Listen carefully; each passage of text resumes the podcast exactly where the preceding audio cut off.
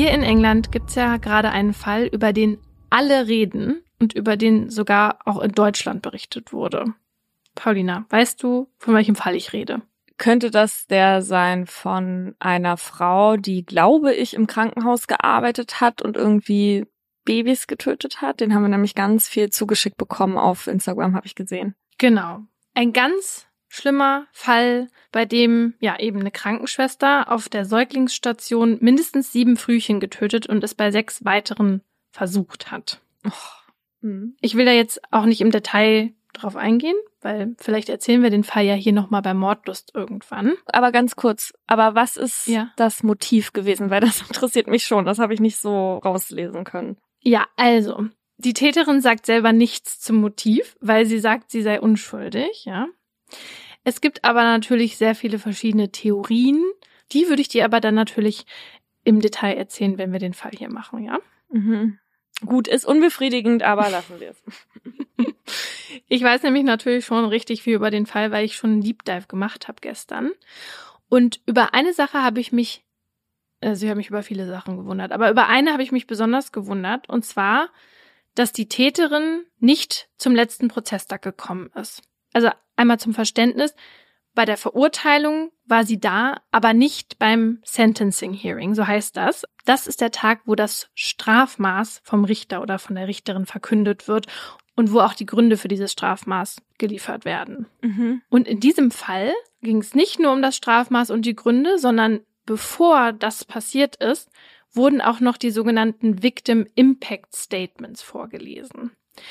Das sind diese Aussagen von Angehörigen oder Opfern beziehungsweise Überlebenden, die, wenn die das möchten, sozusagen einmal im Gericht vortragen, wie sehr das Verbrechen ihr Leben jetzt beeinflusst hat. Mhm. Und oft sind diese Aussagen direkt an die TäterInnen gerichtet.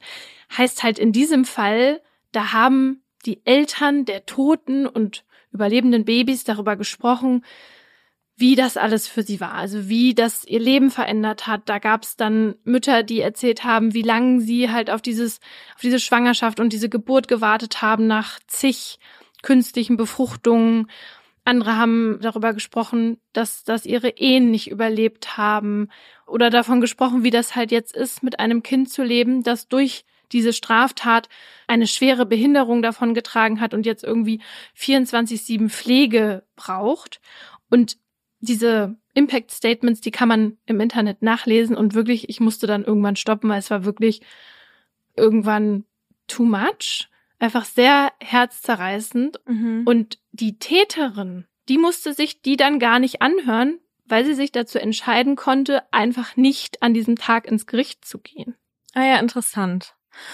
Okay, also, aber wir gehen davon aus, dass die natürlich schon vorher eine Art Gehör gefunden haben, weil die beispielsweise als Zeugen oder Zeuginnen ja vor Gericht auch ausgesagt haben und so.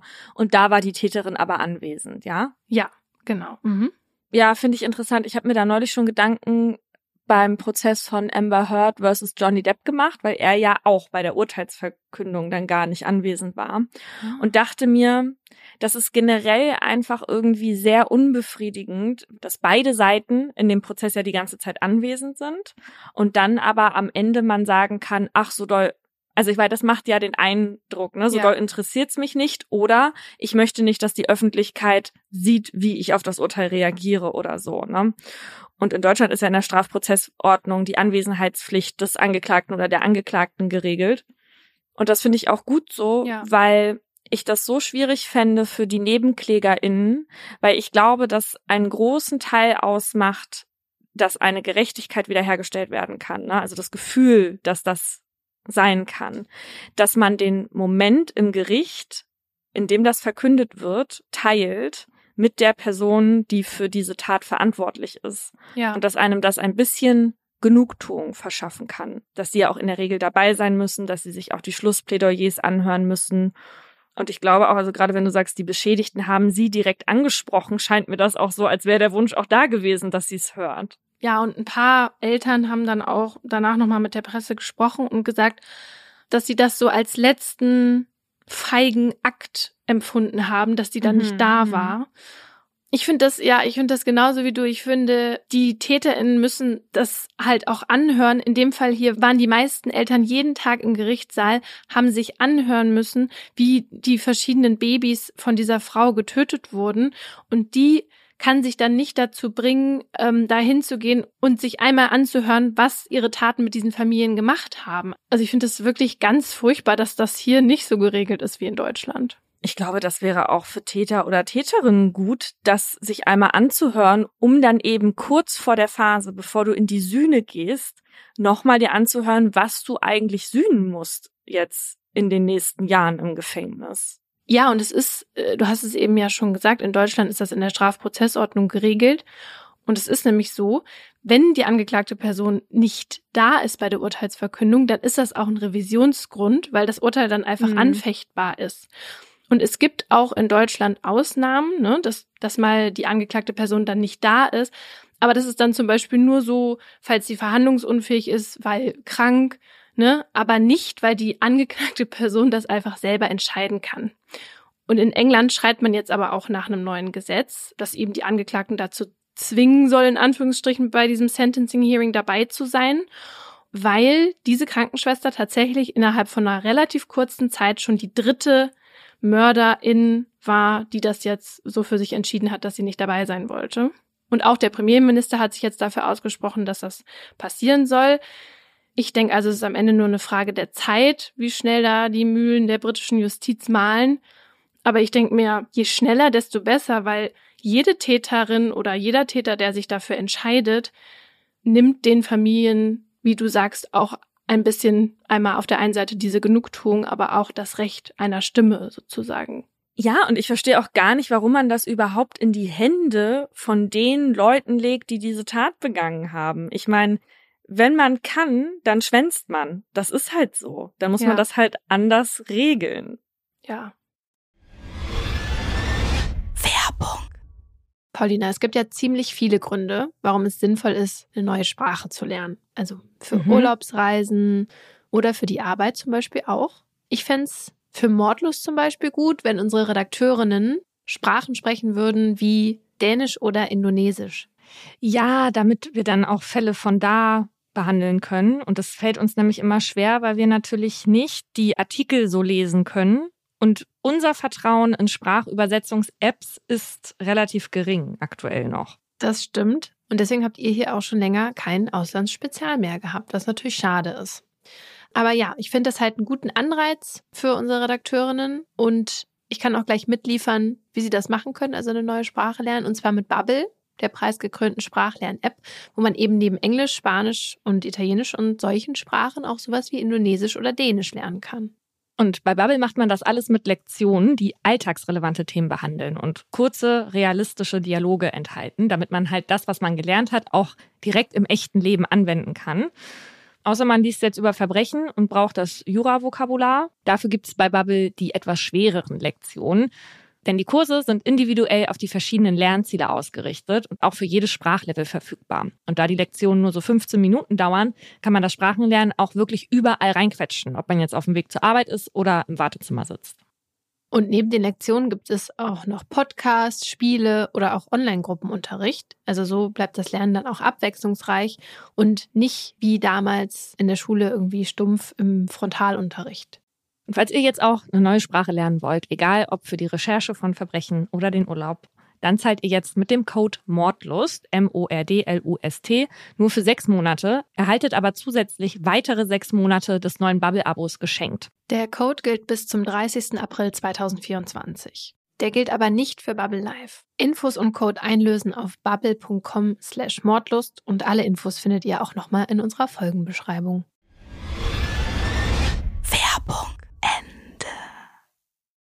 Und damit herzlich willkommen zu Mordlust, einem Podcast der Partner in Crime. Wir reden hier über wahre Verbrechen und ihre Hintergründe. Mein Name ist Paulina Kraser.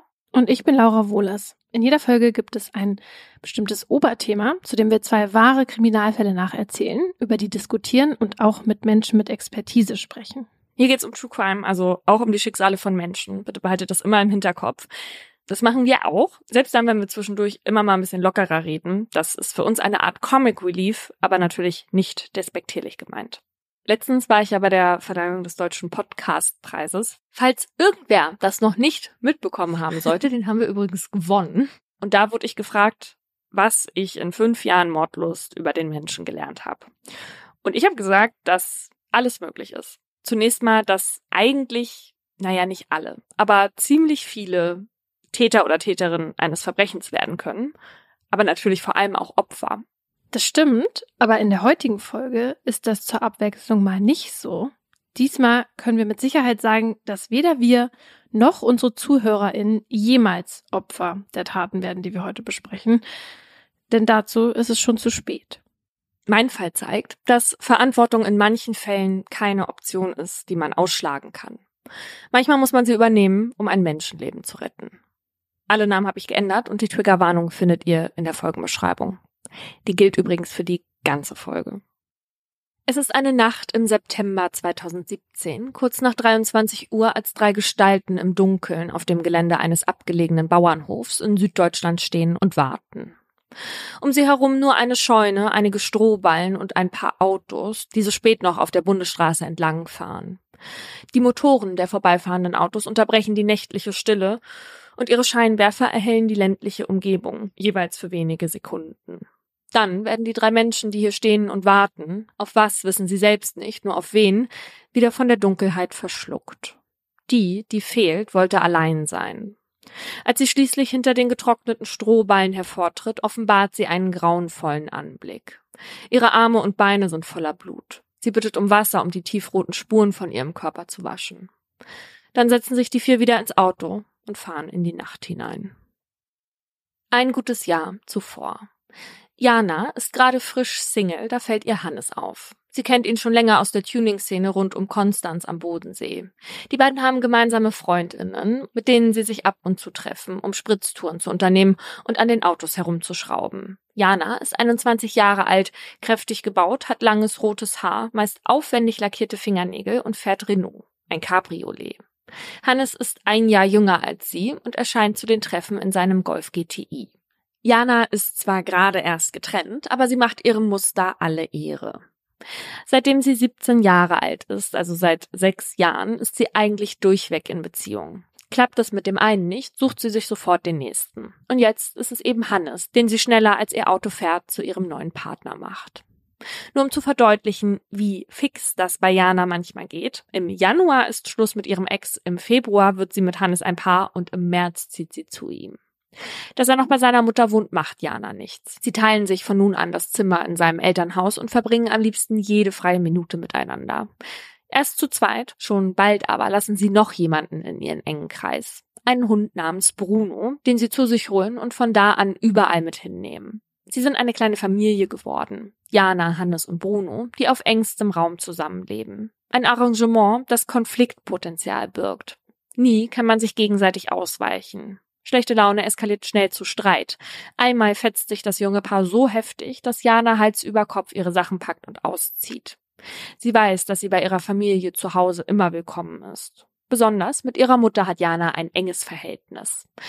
Sie hat ihr schon immer den Rücken gestärkt, sowohl emotional als auch finanziell. Aber je länger Jana weg ist, desto mehr wird ihr bewusst, sie kann und will nicht ohne Hannes. Die beiden vertragen sich und sie zieht wieder bei ihm ein. Die Lösung ihres Problems wäre natürlich eine eigene Wohnung. Aber die Mietpreise in der Bodenseeregion sind happig und das junge Paar verdient nicht viel. Jana hat in den letzten Jahren ihr duales Studium versemmelt, weil sie es verpasst hat, sich für Prüfungen anzumelden. Nach der Exmatrikulation hat sie eine Ausbildung gemacht und tritt jetzt im November 2016, da lebt sie seit acht Monaten mit Hannes in seinem Zimmer, ihre erste Vollzeitstelle als Versicherungskauffrau an. Der Fauxpas mit dem Studium ist leider kein Einzelfall in Janas Leben. Eigentlich ist sie organisiert. Im Berufskolleg war sie Klassensprecherin, im Tuningverein ist sie sogar Schriftführerin. Aber manchmal sind da Sachen, um die sie sich einfach nicht kümmert und sie wegignoriert. Wie die Uniprüfung oder eine lästige Steuererklärung. Und ich muss sagen, ich habe da so ein bisschen Verständnis für, denn sobald bei mir was auf dem Tisch landet, ne, organisationsmäßig, wird's nicht gemacht. Auf jeden Fall habe ich ganz oft so doll keinen Bock, meine Post zu öffnen, dass hier schon die ein oder andere Vollstreckungsandrohung im Briefkasten lag. Und weißt du, was ich eigentlich so witzig finde an dieser Sache? Na. Guck mal, ich kann ja nicht nicht die Post öffnen, weil ich dann so einen Anxiety-Schub bekomme. Ich öffne sie ja sogar noch an dem Briefkasten. Und dann sind wir aber so verschieden bei dieser Feuersache, dass du Angst hast, dass das Haus abbrennt und ich nachts die Kerze anlasse. Ich finde das irgendwie, ja. das passt nicht. Aber daran sieht man wieder, Leute kann man halt nicht in Schubladen stecken und der Mensch ist komplex. Ja. Vor allem wir. Naja, oder wie Guido Maria Kretschmer sagt, der liebe Gott ist gerecht, ne? Auf der einen Seite hast du das Leben im Griff, auf der anderen Seite wirst du irgendwann dafür sorgen, dass ihr niederbrennt. Ja. das wird mir nicht passieren. Dafür kommt hier bald jemand und klebt irgendwo einen Kuckuck ran. Ja. Hoffentlich nicht auf den Hund. auf jeden Fall ist Jana, was Briefe und Mahnungen angeht, ähnlich veranlagt, nur vielleicht noch ein bisschen doller. Und die Quittung dafür liegt im Januar 2017 in Form eines Schreibens vom Finanzamt in ihrem Briefkasten. Man teilt ihr mit, dass sie es trotz mehrfacher Aufforderung versäumt hat, ihre Unterlagen fristgerecht einzureichen. Jetzt muss sie 15.000 Euro nachzahlen, die fortan monatlich von ihrem Gehalt gefändet werden.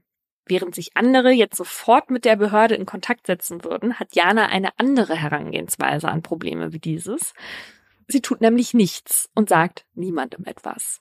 Sorgen und Herausforderungen macht sie lieber mit sich selbst aus. Über die Jahre ist sie gut darin geworden, solche Sachen einfach auszublenden.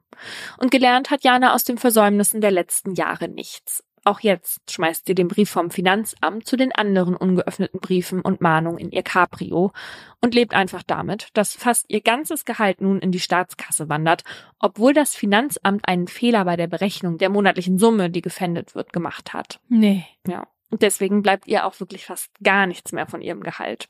Wenn in Zukunft Rechnungen anfallen, bittet sie ihre Eltern darum, sie zu begleichen. Die beiden helfen ihrer Tochter aus und stecken ihr immer wieder Bargeld zu, damit es Jana an nichts fehlt. So auch als Jana und Hannes eine Wohnung finden, in die sie einziehen können. Janas Eltern übernehmen die gesamte Miete für das junge Paar. Die beiden sind zufrieden, als sie nach einem Jahr Beziehung im März 2017 in ihr eigenes kleines Reich ziehen. Hannes freut sich besonders darüber. Immerhin ist die erste eigene Wohnung ein großer Schritt für eine Beziehung. Und doch trübt etwas die Stimmung. Jana ist seit kurzem irgendwie komisch drauf. Sie hat keine Lust mehr mit Hannes zu schlafen und zieht sich auch nur noch selten vor ihm aus. Fast so, als würde sie sich permanent so unwohl in ihrem Körper fühlen, dass sie sich auch vor ihrem Freund gar nicht mehr zeigen mag. Könnte es vielleicht daran liegen, dass Jana zugenommen hat? Hannes hat mehrmals mitbekommen, wie Freundinnen oder Familienmitglieder Jana darauf angesprochen haben. Sie sagt dann immer, dass sie zu viel gegessen habe. Aber die Kommentare scheinen an ihr zu nagen. Jana wird richtig patzig, wenn man nachfragt. Also bohrt Hannes lieber nicht weiter. Zwei Monate nach dem Umzug am Wörthersee im österreichischen Kärnten. Der kleine Ort Reifnitz liegt direkt am südlichen Ufer des Sees und ist in der Tuning-Szene bekannt, denn einmal im Jahr herrscht hier Ausnahmezustand. Zum GTI-Tuning-Treffen im Mai kommen mehr als 100.000 Autofans zusammen, um hochpolierte Golf-GTIs zu begutachten.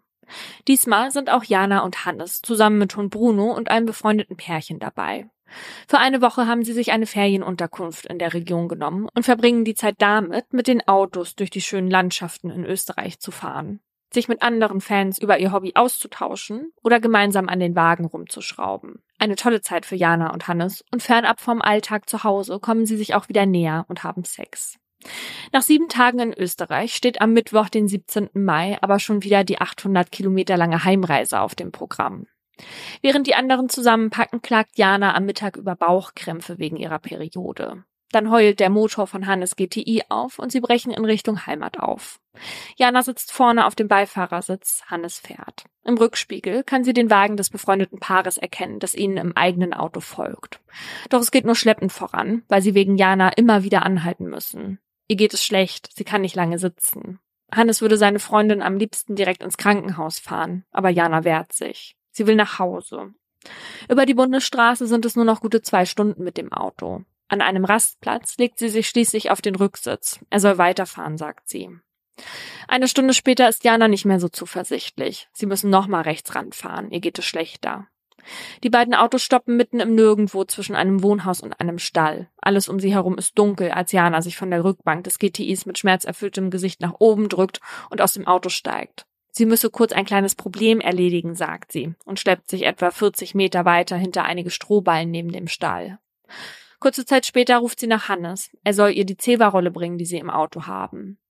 Hannes macht das, was sie sagt und fragt noch einmal, ob er sie nicht doch lieber in ärztliche Behandlung bringen soll. Jana verneint energisch. Sie will allein sein. Also gesellt sich Hannes zu den anderen. So vergehen 10, 20, 30 Minuten. Dann tritt Jana erschöpft und voll von Blut hinter den Strohballen hervor. Sie braucht Wasser, sagt die 22-Jährige. Was denn passiert sei, fragen die anderen geschockt. Wo kommt das ganze Blut her? Jana erklärt, dass sie sich eine Zyste gezogen habe. Uff. Weitere Fragen will sie nicht beantworten, sondern nur noch nach Hause. Ihre blutverschmierte kurze Jeanshose lässt sie auf dem Boden liegen. Stattdessen schlüpft sie in eine frische Jogginghose und legt ein Handtuch auf den Autositz, um ihn nicht zu verschmutzen. Dann setzt sie sich auf das Handtuch ins Auto, schmust mit Bruno und raucht eine Zigarette. Zu Hause angekommen duscht Jana und fällt müde ins Bett. In den nächsten Tagen hat sie der Alltag wieder. Ihr scheint es besser zu gehen. Die Schmerzen sind kein Thema mehr. Bis Sonntagnacht Janas Telefon klingelt. Es ist ein Anruf, der alles verändert. Am anderen Ende der Leitung ist ihre Freundin, die mit ihr und Hannes im Urlaub war. Es ist dringend. Auf der Webseite einer Lokalzeitung hätte sie gelesen, dass am Mittag auf einem Aussiedlerhof ein totes Baby gefunden wurde. Es ist derselbe Hof, an dem Jana vor vier Tagen hinter den Strohballen verschwunden und dann blutverschmiert wieder aufgetaucht ist. Die Polizei hat ihre Jeans gefunden und sucht Zeuginnen. Janas Freundin möchte jetzt die Wahrheit darüber wissen, was in jener Nacht passiert ist, als sie auf Jana gewartet haben. Jana kann nun nicht mehr lügen. Sie hat keine Ausrede mehr parat. Es ist der Moment, in dem das Kartenhaus, das sie über Monate hinweg aufgebaut hat, in sich zusammenfällt. Hannes ist bei ihr, als sie zugibt, was sie getan hat. Sie sind tatsächlich Eltern geworden in dieser Nacht, in der er nur wenige Meter neben ihr stand. Sie hat ein Mädchen geboren. Ein Mädchen, das sie nicht wollte und von dem niemand erfahren sollte. Vor allem nicht Hannes. Weil sie glaubte, dass er mit Anfang 20 noch keine Kinder wollte, hat Jana ihm nie von der Schwangerschaft erzählt. Doch statt verantwortungsbewusst zu handeln und ihrem Kind trotzdem die Chance auf ein Leben zu geben, hat sie ihm in der Nacht auf dem Bauernhof das Leben genommen aus Panik, dass ihre Lüge auffliegt, für die es nicht mal eine rationale Erklärung gibt. Nach ihrer Beichte fährt Hannes Jana ins Krankenhaus. Vor Ort stellen die Ärztinnen fest, dass sie seit ihrer Geburt des Kindes an einem Dammriss leidet und operiert werden muss. Vier Tage hat sie die Schmerzen weggesteckt und eine Infektion riskiert, um eine Lüge aufrechtzuerhalten. Nur warum? Wenn sie das Kind nicht wollte, warum hat sie die Schwangerschaft nicht einfach abgebrochen oder es zur Adoption freigegeben? Mit dieser Frage beschäftigt sich schon bald die Polizei. Janas Bekannte aus dem Urlaub hat nach dem gemeinsamen Telefonat die Behörden verständigt, die schon am nächsten Tag an Janas Krankenhausbett Platz nehmen. Jana weiß, dass es jetzt zwecklos ist, nicht die ganze Wahrheit zu erzählen. Also fängt sie an, von der Schwangerschaft zu berichten, die sie solange sie konnte ignorierte und selbst danach nicht wahrhaben wollte. Den ersten Verdacht hat Jana schon im Oktober 2016, nachdem ihre Periode plötzlich ausbleibt. Damals ist sie seit acht Monaten mit Hannes zusammen, den sie über alles liebt. Sie haben schon darüber gesprochen, dass sie sich eine gemeinsame Zukunft vorstellen können und Kinder bekommen wollen. Aber noch nicht jetzt. Hannes sagt damals, dass er erst eine Umschulung abschließen will und Jana soll erstmal in ihrem Job ankommen. Wäre sie wirklich schwanger, wäre jetzt der absolut falsche Zeitpunkt dafür. Auch, weil sie sich in Hannes kleinem Zimmer sowieso schon auf die Füße treten. Also tut Jana das, was sie immer tut, wenn sie sich eigentlich um etwas kümmern sollte. Sie ignoriert es und erzählt niemandem von ihrem Verdacht. Denn falls sie tatsächlich schwanger sein sollte, will sie es lieber gar nicht wissen. Einen Monat später kann sie aufatmen, als sie etwas Blut in ihrer Unterhose entdeckt. Sie kann also gar nicht schwanger sein, denkt sie. Alles in Ordnung. Damit das auch so bleibt, nimmt sie ihre Pille ab jetzt einfach durch und denkt, dass ihre Periode ausbleibt, liegt genau daran und nicht an einer Schwangerschaft. Schwieriger ist es, ihren Bauch, der in den Wintermonaten immer weiter wächst, vor sich selbst und vor den anderen zu erklären. Sie hat nur zu viel gegessen, sagt sie den Menschen, die sie darauf ansprechen. Doch die glauben ihr bald nicht mehr. Ihre Eltern und ihr Arbeitgeber nehmen sie im neuen Jahr zur Seite, um ihr zu versichern, dass sie auf ihre Unterstützung zählen kann, sollte sie schwanger sein. Aber Jana verneint. Sie sei nicht schwanger und erfindet eine Entzündung im Bauch, wegen der sie in gynäkologischer Behandlung ist, sagt sie ihrer Mutter. Eine Lüge, denn Jana war nie beim Frauenarzt. Janas Wunschdenken hält maximal bis Februar an. Ab da kann sie fühlen, dass sich etwas in ihrem Bauch bewegt. Es ist der Moment, in dem sich Jana nicht mehr selbst belügen kann. Sie weiß, dass es vermutlich schon zu spät für einen Schwangerschaftsabbruch ist und dass sie Mutter werden wird. Aber das will sie auf keinen Fall. Hannes will noch kein Vater werden, da ist sie sich sicher. Und sie will ihn nicht verlieren. Gerade jetzt, wo sie doch schon bald in eine gemeinsame Wohnung einziehen und alles so gut läuft. Wie soll sie ihm erklären, dass er schon ganz bald Vater werden könnte? Dass sie den Verdacht schon seit Monaten hat, aber ihm nichts gesagt hat. Was, wenn er sie verlässt? Das wäre das Schlimmste für Jana. Das kann sie nicht riskieren. Also hält sie ihre Lüge weiterhin aufrecht und schiebt die Verantwortung so weit es geht von sich weg. Sie trinkt weiter Alkohol und raucht. Beim Umzug trägt sie schwere Kisten, um allen zu beweisen, dass sie nichts zu verstecken hat. Manchmal trägt sie hautenge Tops, in denen jeder ihren runden Bauch sehen kann. Wenn sie dann jemand darauf anspricht, reagiert sie genervt. Also sagt bald niemand mehr ein Wort. Auch im Urlaub am Wörthersee wird der Elefant im Raum totgeschwiegen. Selbst dann noch, als Jana am Morgen der Abfahrt weiß, dass sie eigentlich nicht nur Bauchkrämpfe hat, sondern Wehen bekommt. Vor ihr liegt eine acht Stunden lange Autofahrt. Ihr Plan ist es irgendwie durchzuhalten, zu Hause heimlich zu entbinden und das Kind dann in eine Babyklappe zu bringen. Mit diesem Vorsatz startet Jana die Autofahrt. Doch die Schmerzen werden Kilometer um Kilometer schlimmer. Eine Stunde vor dem Ziel hält sie es nicht mehr aus. Sie bittet Hannes rechts ranzufahren und darum, dass die anderen warten, schleppt sich hinter die Strohballen und lässt sich an der Wand der Scheune angelehnt nach unten sinken. Unter Schmerzen drückt sie sich noch einmal nach oben, um die Küchentücher von ihm entgegenzunehmen. Als sie wieder allein ist, schaltet sie das Licht ihrer Handytaschenlampe an und beginnt zu pressen, ohne dabei zu schreien. Jeder Laut, den sie macht, könnte sie verraten.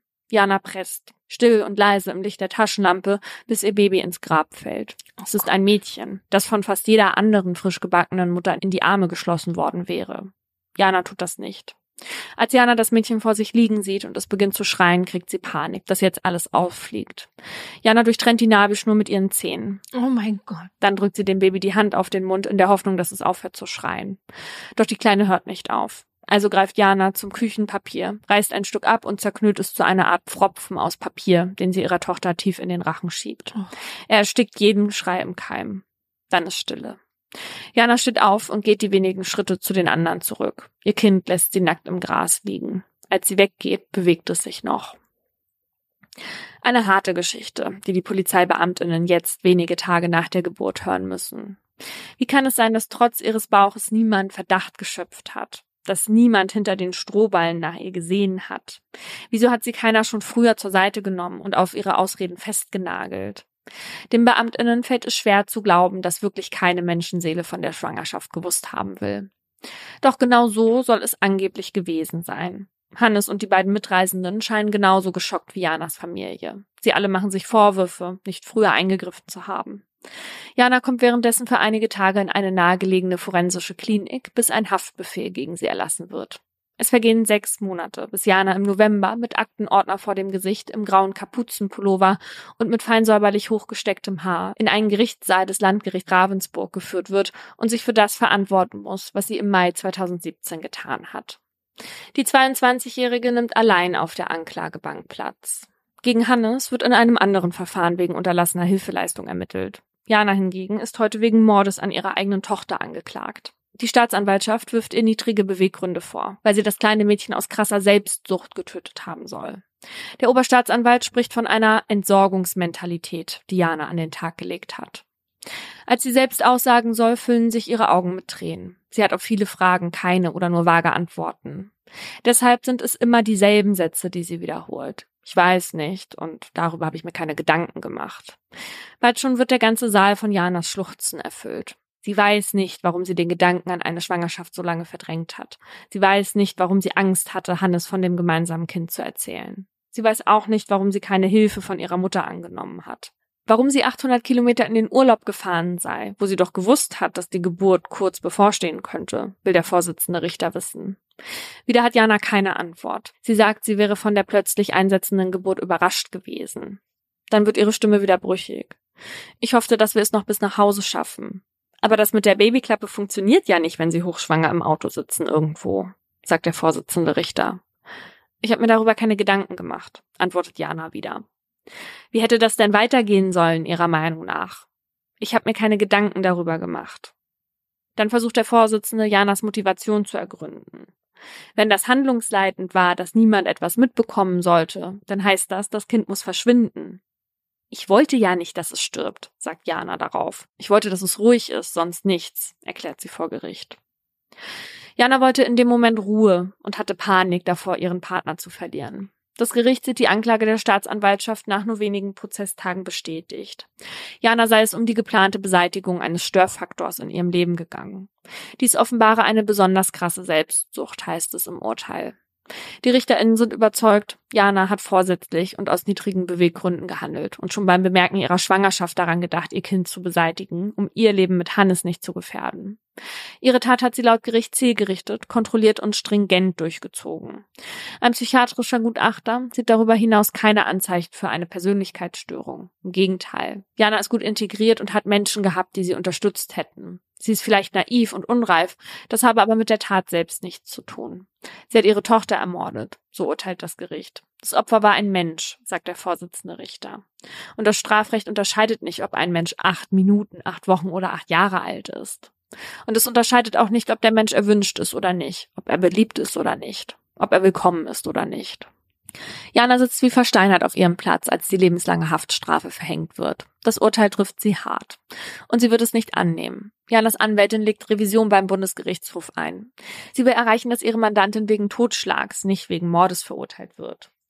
Bei Kindstötung haben die niedrigen Beweggründe nämlich nur äußerst selten Bestand. Nämlich eben dann, wie schon das Landgericht sagte, wenn TäterInnen aus krasser Eigensucht handeln. Der Fall läge hier nicht vor, sagt Janas Verteidigung. Und tatsächlich, Karlsruhe gibt dem Antrag recht. In seiner Entscheidung kritisiert der BGH das Ravensburger Urteil scharf.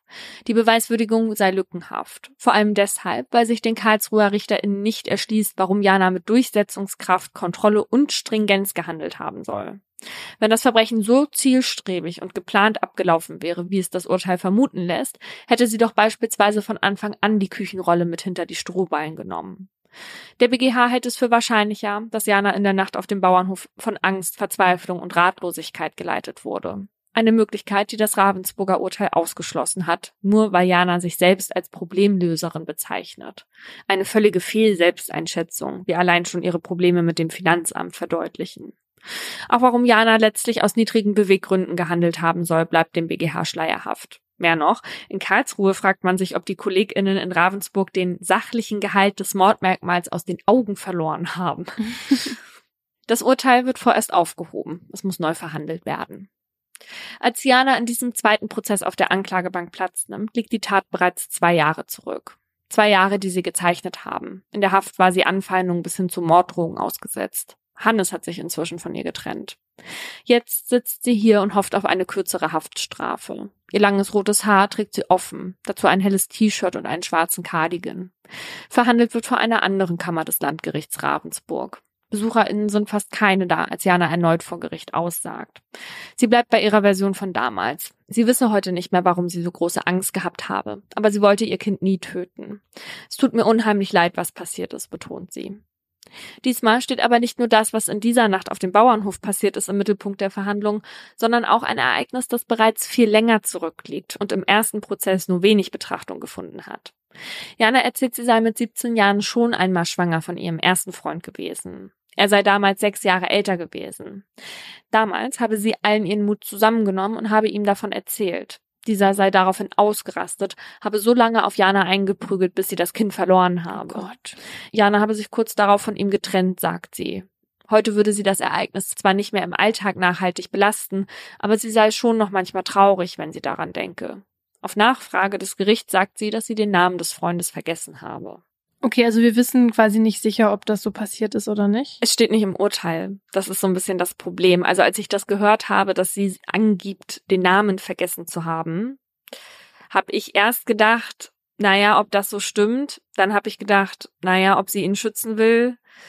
Dann habe ich gedacht, wenn das Gericht sich so darauf bezieht, auf diesen Vorfall, hat es vielleicht doch noch später Nachforschungen angestellt und wir wissen davon nichts. Hm. Das können wir jetzt nicht sagen. Ich halte es aber natürlich für relativ unwahrscheinlich, dass sie den Namen einfach vergessen hat aus welchen Gründen auch immer sie ihn vielleicht nicht sagen will, ja. Hm. Der Gutachter stellt fest, dass Jana sich stark über ihre Beziehung definiert. Auf jede Trennung folgt innerhalb von kürzester Zeit der nächste Freund. Selbst jetzt in Haft hat sie erneut eine Beziehung zu einem Mann aufgebaut, mit dem sie Briefe austauscht. Der Experte spricht von einer irrationalen Angst vor dem Verlassenwerden und einem Verschweigen und Vermeiden bis zur letzten Sekunde. Hinzu kommt noch ihr Hang zur Verdrängung. Eine Angst, die sie letztlich offenbar dazu gebracht hat, ihr Kind zu töten. Das Gericht hat keinen Zweifel daran, dass Jana mit bedingtem Tötungsvorsatz gehandelt hat, als sie das Küchenpapier tief in den Mund ihres Babys gesteckt hat.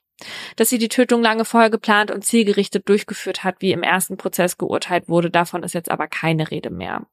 Zugunsten der Angeklagten geht der Vorsitzende Richter diesmal von einer emotionalen und körperlichen Ausnahmesituation aus. Jana hat sich mit dem einmal gefassten Entschluss, die Schwangerschaft geheim zu halten, in eine Sackgasse manövriert, aus der sie keinen Ausweg mehr gesehen hat.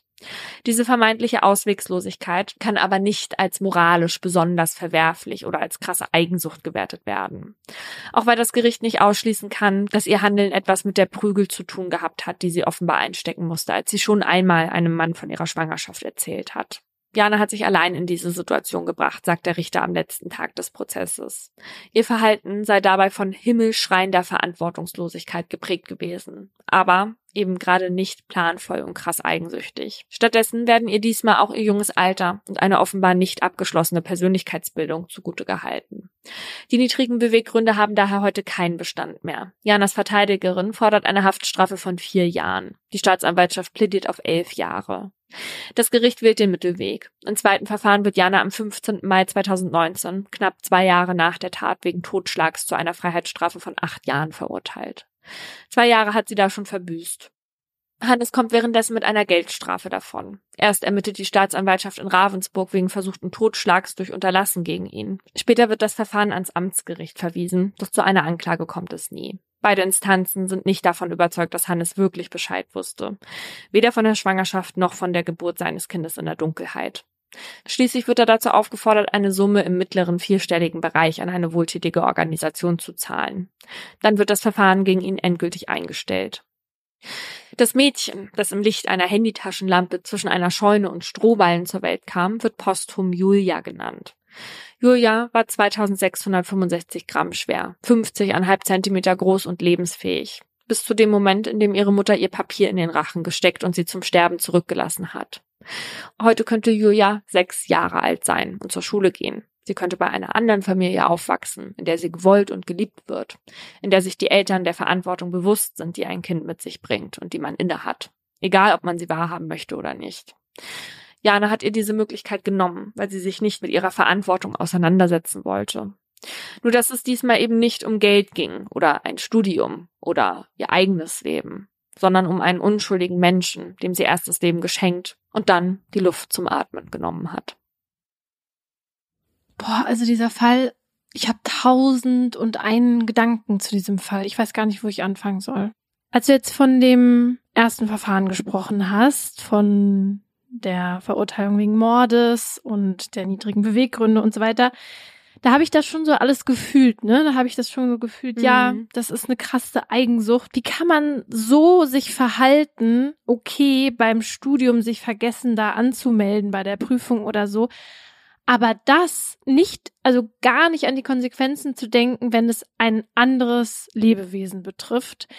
Das wollte ich dann auch nicht akzeptieren, genauso wie dieses erste Gericht da in Ravensburg. Genau, und weil du gerade von Lebewesen sprichst, ich finde das ganz wichtig, was der Richter gesagt hat, dass es sich um ein Menschenleben gehandelt hat. Wir hatten ja schon mal diese Folge über Schwangerschaftsabbrüche gemacht und das sind ja Beendigungen der Schwangerschaft vor der Geburt des Kindes. Ne? Mhm. In einigen Fällen dann beispielsweise auch bei medizinischer Indikation bis kurz vor der Geburt. Ja. Aber heute reden wir halt hier von einer Tat, die kurze Zeit danach passiert, also nach der Geburt.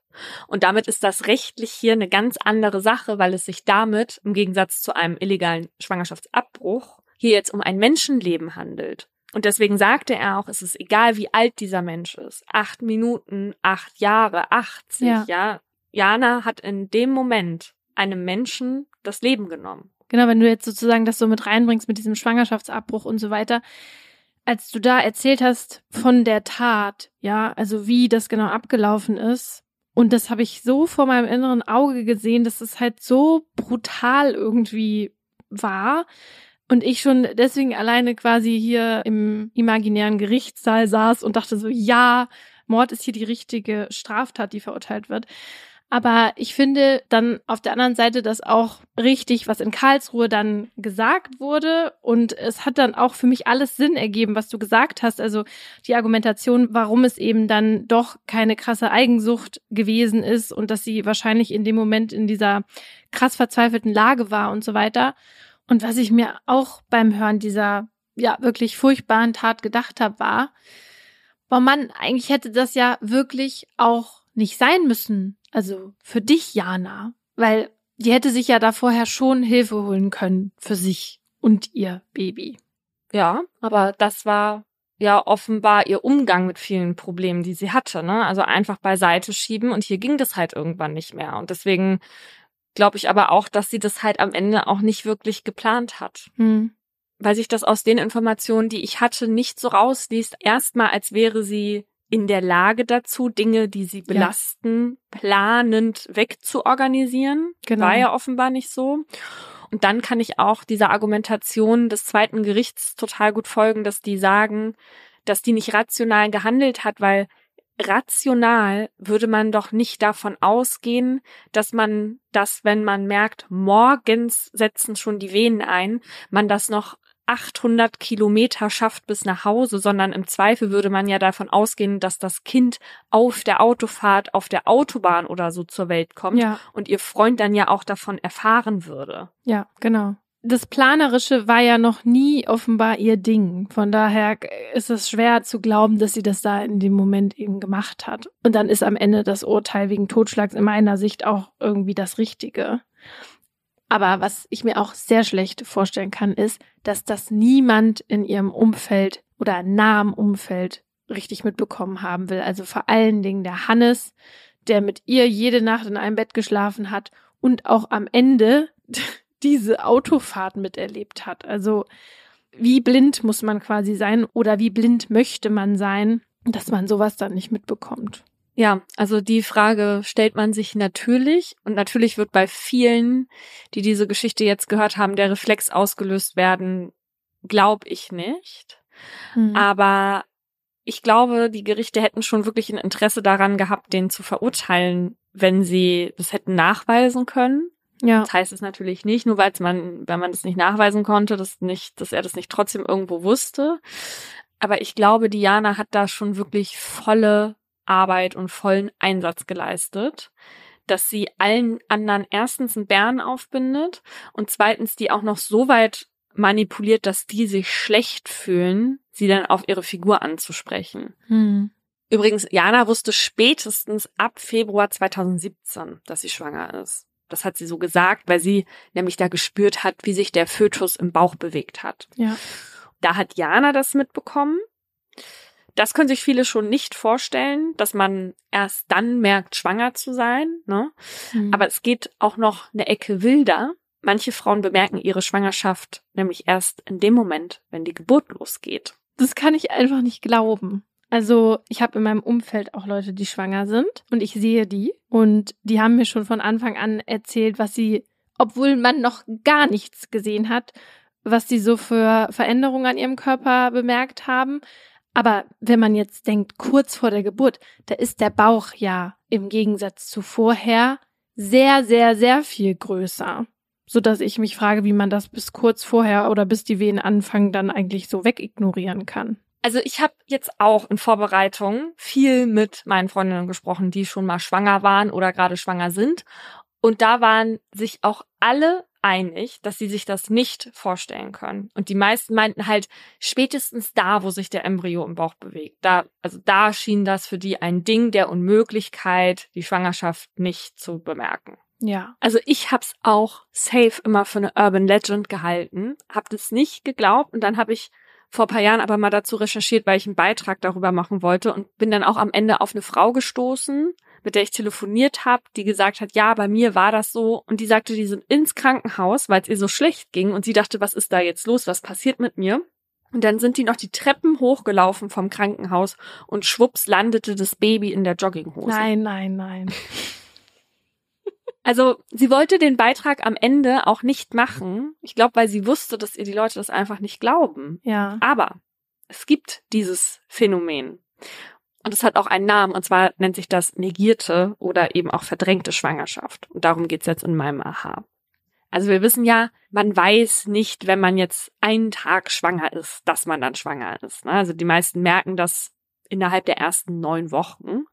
Unter einer negierten Schwangerschaft versteht man laut dem Gynäkologen Jens Wessel eine Schwangerschaft, die erst nach der 20. Woche erkannt wird. Da ist die Frau dann bereits mindestens im fünften Monat. Wessel hat bisher die größte Untersuchung zum Thema Schwangerschaftsnegierung in Deutschland durchgeführt. Die liegt zwar inzwischen schon 30 Jahre zurück, liefert aber offenbar immer noch verlässliche Zahlen.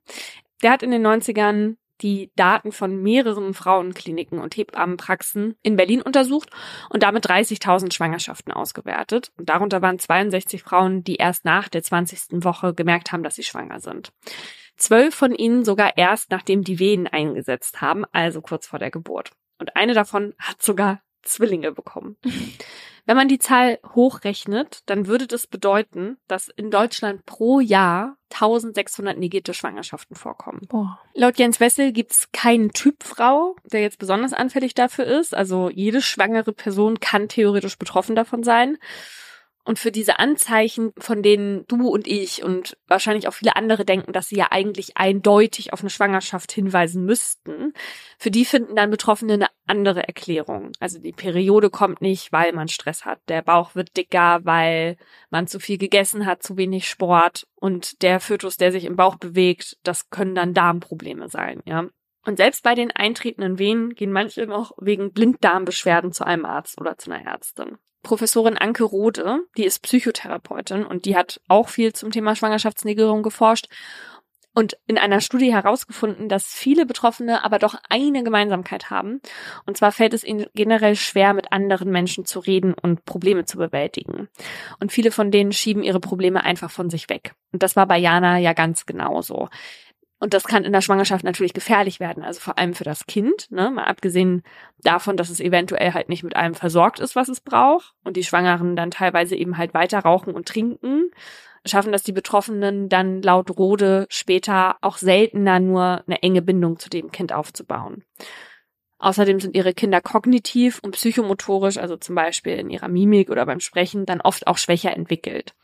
Und im schlimmsten Fall wird die Mutter von der Geburt überrascht und bringt das Baby allein zur Welt. Das ist natürlich auch ein ganz schreckliches Ereignis, wie du äh, auch schon bei Jana angeführt hast, ne, für die werdende Mutter. Und es kann auch gefährlich werden kann aber auch gut ausgehen.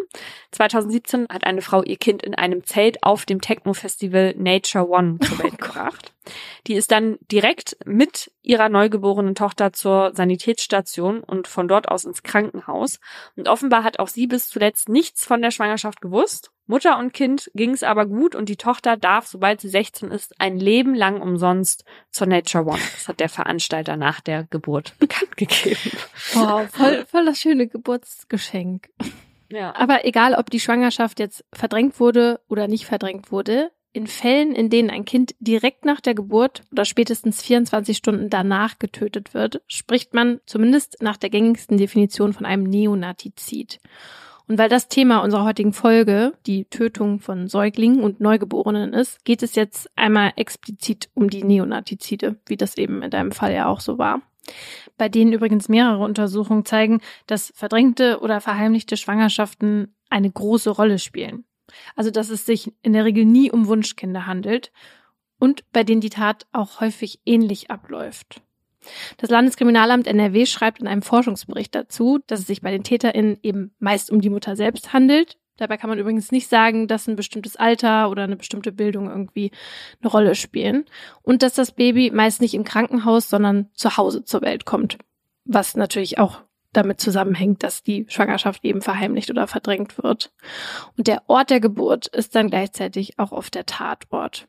Was die Art und Weise der Tötung angeht, ist es so, dass die Neugeborenen am häufigsten erstickt werden, manchmal aber auch ertränkt oder einfach liegen gelassen, wonach sie dann logischerweise mit hoher Wahrscheinlichkeit an einer Unterversorgung oder an einer Unterkühlung sterben.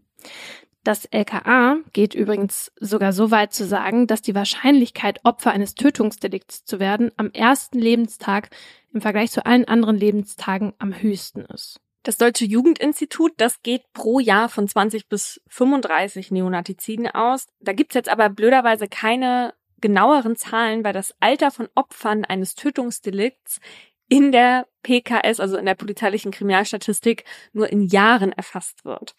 Also man kann anhand der PKS jetzt nicht nachvollziehen, ob ein Kind am ersten Tag seines Lebens gestorben ist oder am 210. oder so. Und natürlich sagt jetzt auch beispielsweise das LKA in Nordrhein-Westfalen, dass es auf jeden Fall eine hohe Dunkelziffer gibt. Weil was man ja beachten muss, eine Babyleiche ist klein und verwest schnell und es ist nicht so schwer, sie zu verstecken oder verschwinden zu lassen. Ne? Man kann sie leichter transportieren zum Beispiel auch als eine erwachsene Person.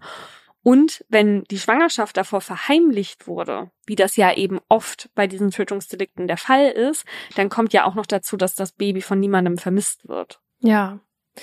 Manchmal kommen solche Fälle dann eben doch irgendwie durch Zufall raus. So war das zum Beispiel 2007, als ein Jugendlicher die Leichen seiner zwei kleinen Geschwister in der Gefriertruhe neben den Tiefkühlpizzen gefunden hat, wo seine Mutter sie in Tüten oh, versteckt hatte. Nee. Mhm. Und äh, ja, so, solche Fälle gibt es immer wieder. Der bekannteste ist wahrscheinlich der von Sabine H., die zwischen 1988 und 1999 neun Kinder geboren hat. Also sie hat in elf Jahren neun Kinder bekommen und hat alle danach direkt sterben lassen. Und zu dem Zeitpunkt hatte sie schon drei Kinder mit ihrem Mann. Der wollte aber keine weiteren. Und Sabine H. hat aber nicht die Pille genommen, weil sie nach eigener Aussage die nicht vertragen hat. Und ihr Mann wollte wohl auch kein Kondom benutzen. Also ist Sabine H. noch neunmal schwanger geworden. Ihr Mann will davon nie was bemerkt haben und zu Freundinnen, die sie dann auch auf ihren Bauch angesprochen haben, hat sie dann gesagt, ja, sie hätte zu viel gegessen, also wie bei Jana. Die Überreste der toten Babys haben Verwandte 2005 dann zufällig entdeckt, weil Sabine Blumenkübel wegen einer Zwangsräumung vorübergehend bei ihnen untergestellt hat. Beim Unkrautzupfen haben die Verwandten dann winzige menschliche Skelette in diesen Kübeln entdeckt. Das ist einfach so grauenhaft. Ja. Vor Gericht meinte Sabine H., dass sie sich über alle Kinder gefreut habe und sie gerne alle behalten hätte. Deshalb habe sie die Leichen auch nah bei sich in Anführungszeichen beerdigt. Wie die Babys genau gestorben sind, konnte sie aber vor Gericht nicht mehr wirklich erklären, weil sie zur Tatzeit stark alkoholabhängig war. Also an manche Geburten konnte sie sich wohl gar nicht mehr erinnern. Trotzdem wurde sie von zwei Gutachtern als voll schuldfähig eingestuft. Sabine H. wurde dann wegen achtfachen Totschlags durch Unterlassen zu einer 15 Jahre langen Haftstrafe verurteilt. Ein Fall war schon verjährt. 2015, nach zehn Jahren, wurde Sabine H. dann auf Bewährung entlassen. Und was ich bei dem Fall auch so krass finde, ist, also, dass der Mann wirklich so tut, als hätte er nichts mitbekommen und dass er auch nicht zur Verantwortung gezogen wurde. Weil ganz ehrlich, ich habe mich ja schon bei Hannes jetzt aufgeregt, aber diese Frau war neunmal schwanger und der Mann wurde nicht belangt. Sabine H. hatte zwar jetzt im ersten Prozess nichts bezüglich ihres Mannes gesagt, im zweiten meinte sie aber dann, dass ihr Mann auch mal im Streit zu ihr gesagt hat, glaub bloß nicht, dass ich nicht mitbekommen habe, dass du schwanger warst. Ähm, und da hat sie auch explizit gesagt, er hätte es merken müssen. Und dass sie quasi nur davor nichts gesagt hat, weil sie Angst um ihre beiden älteren Kinder hatte, weil ja, wäre er dann auch irgendwie mhm. vielleicht in Haft gekommen, wären ja beide Elternteile weg gewesen. Aber beim zweiten Prozess hatte man die Ermittlungen gegen ihn aber dann schon eingestellt und dann auch nicht nochmal aufgenommen. Mhm. Also ich finde, das klingt halt irgendwie sehr komplex, weil da offenbar viel emotionaler und seelischer Druck eine Rolle gespielt hat jetzt in Bezug auf die Frau. Ne? Also das klingt irgendwie, als ob dieses Paar ganz furchtbar miteinander war, dass dann da am Ende so eine tödliche Paardynamik entstanden ist. Ja, am Ende stand halt sie nur allein vor Gericht und darüber hat Gisela Friedrichsen auch einen Artikel geschrieben, also zum Thema Neonatizide und die Rolle, die die Väter da spielen, der mich so ein bisschen zum Nachdenken auch angeregt hat. Bei darin schreibt sie, Zitat, werden Neugeborene getötet, wird die Schuld stets den Müttern angelastet. Die Väter kommen meist davon. Also so fängt der Artikel an und dann fragt sie im Laufe des Artikels zum Beispiel, ist der Erzeuger einer Schwangerschaft etwa nicht verpflichtet, und zwar nicht nur moralisch, der Schwangeren beizustehen? Ist er weniger verantwortlich für das Wohl des Kindes als sie? Und wenn sich die Frau wegen Totschlags durch Unterlassen strafbar macht, weil sie den Säugling nicht versorgt, ähm, was ist dann mit dem Mann, der nicht den Krankenwagen oder die Hebamme holt? Mm. Also, dass man jetzt neunmal nicht merkt, dass die Frau schwanger ist, ne? Darüber können wir gerne streiten, das ist schon klar. Aber ansonsten frage ich mich hier ehrlicherweise, was Frau Friedrichsen da erstens voraussetzt und zweitens als Konsequenz verlangt. Also es gibt ja Untersuchungen zu Neonatiziden und die legen eben nahe, dass, wie wir eben gesagt haben, die Partner oft halt nichts von der Schwangerschaft wussten. Und da frage ich mich, wie man die jetzt mehr in die Verantwortung nehmen will und auch wieso. Also Und selbst wenn sie darüber Kenntnis hatten, ne, dann müssen sie ja auch noch von der Absicht gewusst haben. Also, dass die Frau das Kind nach der Geburt töten will. Also, vorausgesetzt, die Männer waren eben, wie es offenbar so oft der Fall ist, nicht bei der Geburt dabei. Ne? Mhm. Und da ist ja das Ding, die Schwangere merkt ja zuerst, wenn die Geburt losgeht und würde sich ja in dem Fall dann auch vom Partner entfernen, so wie das Jana gemacht hat. Ja. Und das ist ja eh die Krux an dieser ganzen Sache, dass die Schwangere ja zu Recht erstmal die alleinige Verantwortung für die Schwangerschaft hat, weil es ihr Körper ist. So oder so, wenn man jetzt nachweisen könnte, dass die andere Person, also der Vater, Kenntnis von all dem hatte, dann muss das natürlich auch geprüft werden und gegebenenfalls müssen die dann natürlich auch bestraft werden. Aber das machen die Gerichte ja auch. Und das haben die bei Hannes ja genauso gemacht. Aber wenn, wie in meinem Fall, die Täterin jetzt auch noch ganz klar darlegt, was sie alles getan hat, um die Schwangerschaft zu verheimlichen, dann sehe ich den Skandal nicht, weißt du? Ja, also Gisela Friedrichsen bezieht sich schon sehr auf diesen einen Fall in dem Artikel, aber die wird auch verallgemeinernd in Bezug darauf, dass Männer jetzt generell eigentlich kaum eine Rolle bei diesen Delikten spielen und man ihre Rolle halt dann eben auch nicht genug hinterfragt. Hm. Also gehe ich an sich mit, ne? Also wenn diese Partnerschaft überhaupt noch besteht, aber vor allem halt eher in Bezug darauf, ob die die Schwangerschaft nicht bemerkt haben, ne? Weil das kann man ja schon in Frage stellen, ob hm. man da wirklich so blind für sein kann. Nur weiß ich nicht, wie und warum man jetzt jemanden für eine Tat irgendwie zur Verantwortung ziehen sollte, die eine andere Person in deren Abwesenheit begangen hat. Ne? Also von der der Vater dann ja auch vorher nichts wusste. Ja, aber das Ding ist ja auch, Ehemänner haben in so einem Fall ja auch ein, ein Zeugnisverweigerungsrecht. Und wenn sie nichts sagen, dann kann man denen auch einfach schwer nachweisen, dass sie was mitbekommen haben. So oder so, was mich einfach an diesem Thema so ein bisschen nervt, ist, und ich hoffe, dass viele Frauen von der Schwangerschaft ja schon etwas mitbekommen, wenn ein Abbruch noch möglich ist. Ja, hm. das wissen wir im Fall von Jana nicht. Aber es gibt ja Möglichkeiten noch, sich nicht in so eine Sackgasse zu manövrieren, wie Jana es getan hat. Und wenn man das tut, dann gibt es auch danach noch Möglichkeiten, ja. Also ja. hat Jana ja auch gesagt, sie wollte ja angeblich das Baby zur Babyklappe bringen. Es gibt aber mittlerweile auch sowas wie anonyme oder noch besser so vertrauliche Geburten, bei der die Mütter die Kinder halt sicher im Krankenhaus zur Welt bringen können. Ja. Und das macht mich an dem Fall einfach wirklich so wütend. Jana hätte keine Mutter sein müssen. Sie hätte sich dagegen entscheiden können und das Kind hätte nicht sterben müssen. Ja. Unser heutiger Werbepartner ist wieder Google mit dem Google Pixel 8 Pro. Wir haben euch ja schon erzählt, dass wir beide eins zugeschickt bekommen haben und sie in den letzten Wochen benutzt haben und deswegen ja auch ausgiebig testen konnten. Und wir wollen euch hier mal von unseren liebsten Features erzählen. Ja, ich liebe ja den magischen Radierer, der ist auch KI gestützt. Mit dem kann man störende Objekte, wie zum Beispiel einen hässlichen Papierkorb, ganz einfach wegzaubern, wenn man die Google Fotos App hat. Ich habe den neulich benutzt. Ich habe nämlich hier für unseren neuen Podcast Justitias Wille so ein paar Fotos im Tonstudio gemacht, aber auf dem Tisch lag die ganze Planung der Folgen noch ausgelegt, so dass man dann gesehen hätte, was so in den Folgen passiert und das konnte ich dann ganz einfach mit dem magischen Radierer verschwinden lassen, so dass ich das Bild dann doch posten konnte. Ja, und das Pixel 8 Pro kann jetzt sogar Objekttemperaturen messen. Also ihr könnt ganz einfach Objekte damit scannen und euch die Temperatur anzeigen lassen. So könnt ihr zum Beispiel prüfen, ob euer Getränk nicht mehr zu heiß ist oder wann die Bratpfanne die optimale Temperatur erreicht hat.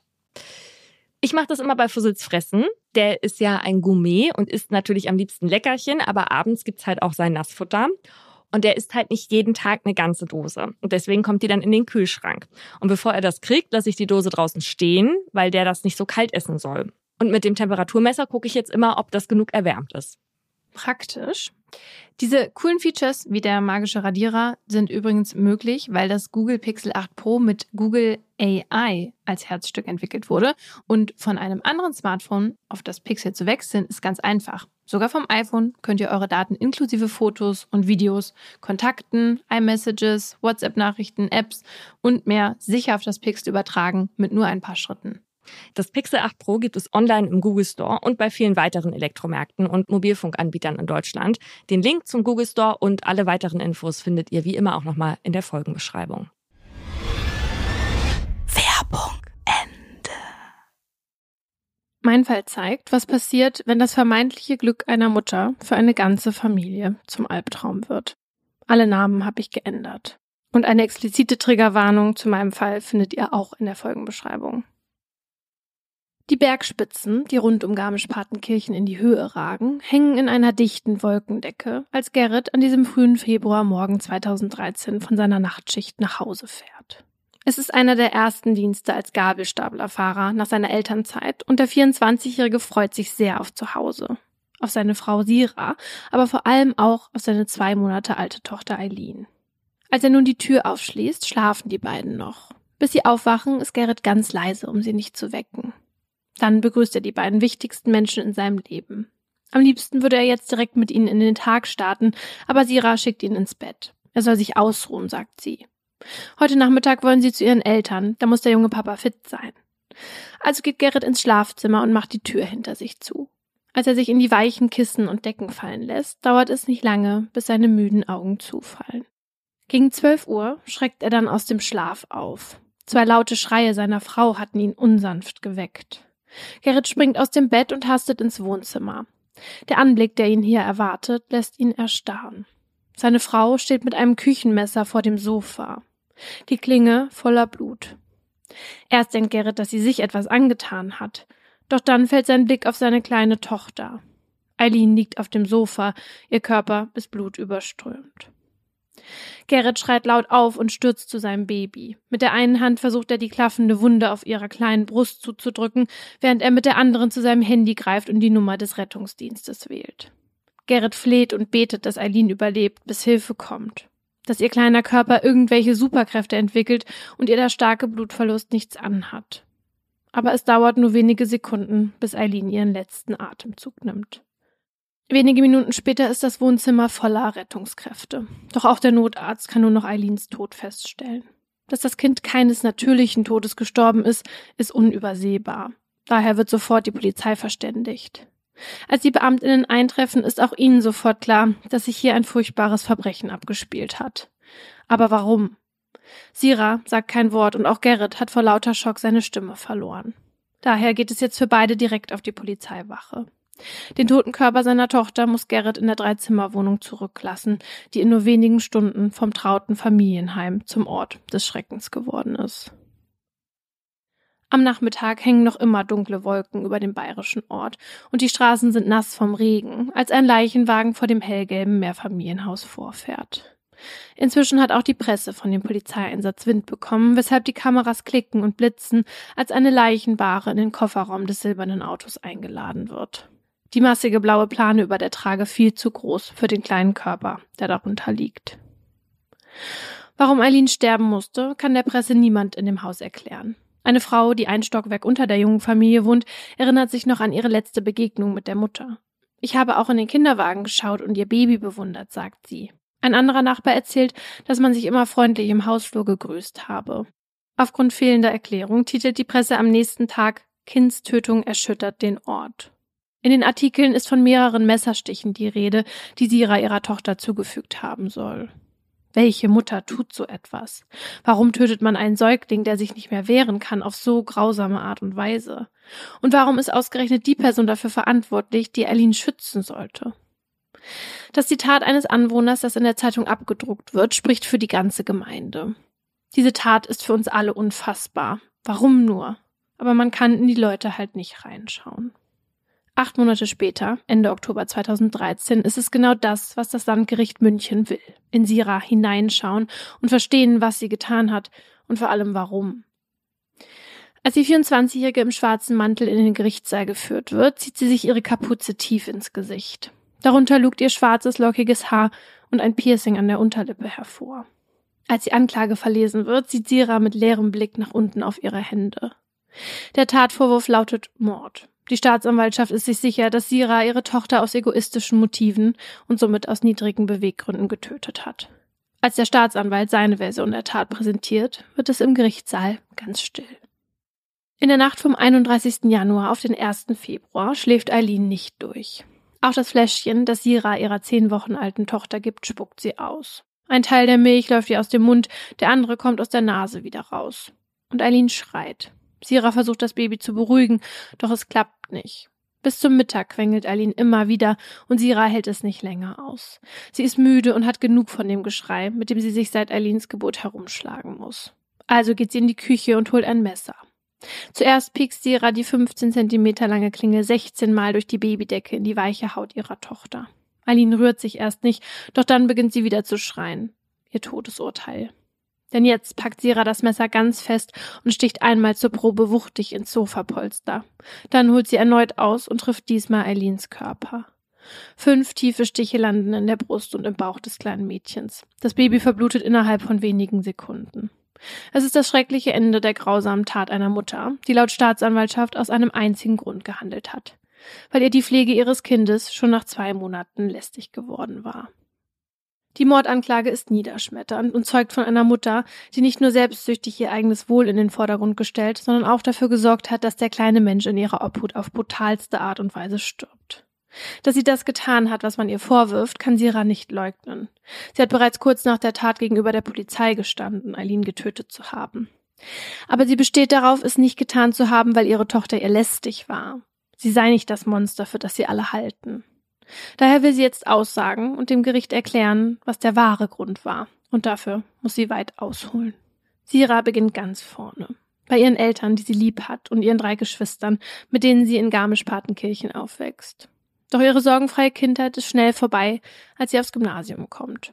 Sira hat Probleme in der Schule und mit Jungs.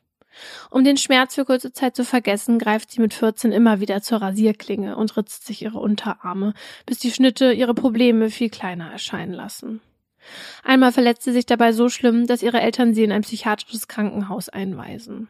Nur hilft die Therapie nicht wirklich. Auch danach ritzt sich Sira weiter heimlich, wenn ihr alles zu viel wird. Weil es mit ihren Eltern immer mehr Streit gibt, sucht sie Zuflucht in einer Punk-Clique, mit der sie bis spät in die Nacht um die Häuser zieht. Zu Hause ist sie in der Zeit nur noch selten. Liebe und Zuneigung erhofft sie sich stattdessen von fremden Männern, die sie jedoch alles andere als glücklich machen. Mit 16 Jahren hat sie so dollen Liebeskummer, dass sie sich wieder stark verletzt und zum zweiten Mal stationär in Therapie gehen muss. Die Ärztinnen diagnostizieren Sira eine Anpassungsstörung mit Verdacht auf Borderline. Und das fungiert plötzlich wie ein Weckruf. Vom einen auf den anderen Tag legt Sira ihre Clique und die schwarzen Klamotten ab und wendet sich dem Islam zu. Die Religion hat zwar in ihrem deutsch-türkischen Elternhaus nie eine große Rolle gespielt, jetzt geben Sira die Zeilen des Korans aber den Halt, den sie braucht. Sie beschließt, keinen Alkohol mehr zu trinken und ab jetzt Schleier zu tragen. Der Glaube erfüllt nicht nur Siras Suche nach einer Identität, sondern auch ihren Wunsch nach Liebe. Über Facebook lernt sie Gerrit kennen. Er ist Deutscher und vor kurzem zum Islam konvertiert. Sira ist hin und weg. Sie will diesen Mann unbedingt kennenlernen, doch der wohnt am anderen Ende von Deutschland, in Hamburg. So bleibt ihr nichts anderes übrig, als sich erstmal stundenlang mit Gerrit übers Internet auszutauschen, bis er zwei Monate später endlich ankündigt, sie besuchen zu kommen. Gerrit ist selbst erst 18 Jahre alt, als er die 850 Kilometer in den Süden fährt, um Sira in Garmisch-Partenkirchen zu sehen. Sira ist überglücklich, als sie den jungen Mann in ihre Arme schließen kann, in den sie sich inzwischen Hals über Kopf verliebt hat. Sofort sind beide sicher, dass sie ihr Leben miteinander verbringen wollen. Warum also warten? Das junge Paar stellt noch am selben Tag eine spontane kleine Hochzeitsfeier auf die Beine und heiratet nach islamischem Recht. Dann muss Gerrit zurück nach Hamburg. Doch die Distanz kann ihrer Beziehung nichts anhaben. Zwei Jahre später besiegeln sie ihre Ehe auch standesamtlich. Dank Gerrit geht es Sira viel besser. Sie verletzt sich nicht mehr selbst, sondern ist glücklich und fühlt sich vor allem eines, geliebt.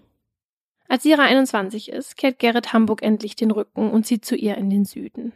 Während sie ihr Fachabitur in Wirtschaft nachholt, sucht er sich einen Job, um den Familienunterhalt zu bestreiten. Denn das ist es, was sich die beiden wünschen. Eine Familie. Zwei Jahre später, als Sira gerade ihren Abschluss macht, geht ihr Traum in Erfüllung. Der Schwangerschaftstest zeigt zwei Streifen. Sira und Gerrit erwarten eine kleine Tochter. Die werdenden Eltern sind überglücklich und die Schwangerschaft ist die schönste Zeit, die sie bisher gemeinsam erleben durften. Gemeinsam kaufen sie süße Babyklamotten und überlegen sich einen Namen. Eileen soll ihr Mädchen heißen. Ende November 2012 erblickt ihr kleiner Sonnenschein dann das Licht der Welt. Eileen ist gesund und munter und Siras Liebe für sie ist riesig. Die ersten zwei Wochen vergehen wie im Traum. Sira und Gerrit sehen morgens zu, wenn Eileen verschlafen ihre Äuglein öffnet und abends, wenn sie sie nicht mehr offen halten kann. Doch während Gerrit nach 14 Tagen noch immer völlig erfüllt in Eileens Kinderwagen guckt, wenn sie spazieren gehen, schleichen sich in Siras Kopf nach und nach Gedanken, die nicht mehr nur positiv sind. Sie ist müde und überlastet, wie die meisten frisch gebackenen Mamas. Zusätzlich sind da aber noch enorme Stimmungsschwankungen und die ständigen Sorgen, die sich wie ein grauer Schleier über ihre Gedanken legen und besonders schlimm werden, wenn Eileen schreit. Sira weiß nicht, was ihre kleine Tochter dann braucht. Ein Fläschchen, eine frische Windel, Schlaf oder etwas ganz anderes? Die Sorgen entfachen eine innere Unruhe in Sira, die bald schon jeden schönen Moment mit ihrer kleinen Tochter schwarz malt und auch dann anhält, wenn Eileen gerade nicht schreit. Unsicherheit und Selbstzweifel lösen das Glück ab, das sie vor kurzem noch empfunden hat, wenn sie ihr Baby angesehen hat. Tag für Tag werden die düsteren Gedanken in ihrem Kopf lauter. Wenn Aline schreit, dann muss es ihr ganz schlecht gehen. Dann muss Sira ihrem Kind helfen. Nur weiß sie eben nicht wie.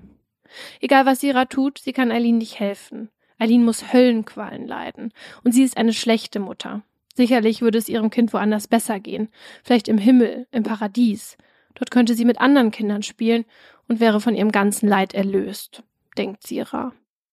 Sowohl Gerrit als auch ihre Eltern merken, dass es Sira zunehmend schlechter geht. Immer wieder fragen sie, ob sie ihr helfen oder sie entlasten können. Doch Sira will keine Hilfe. Sie ist überzeugt davon, dass sie es alleine schaffen muss, ihr Kind zu betreuen. Schließlich ist sie Eileens Mutter.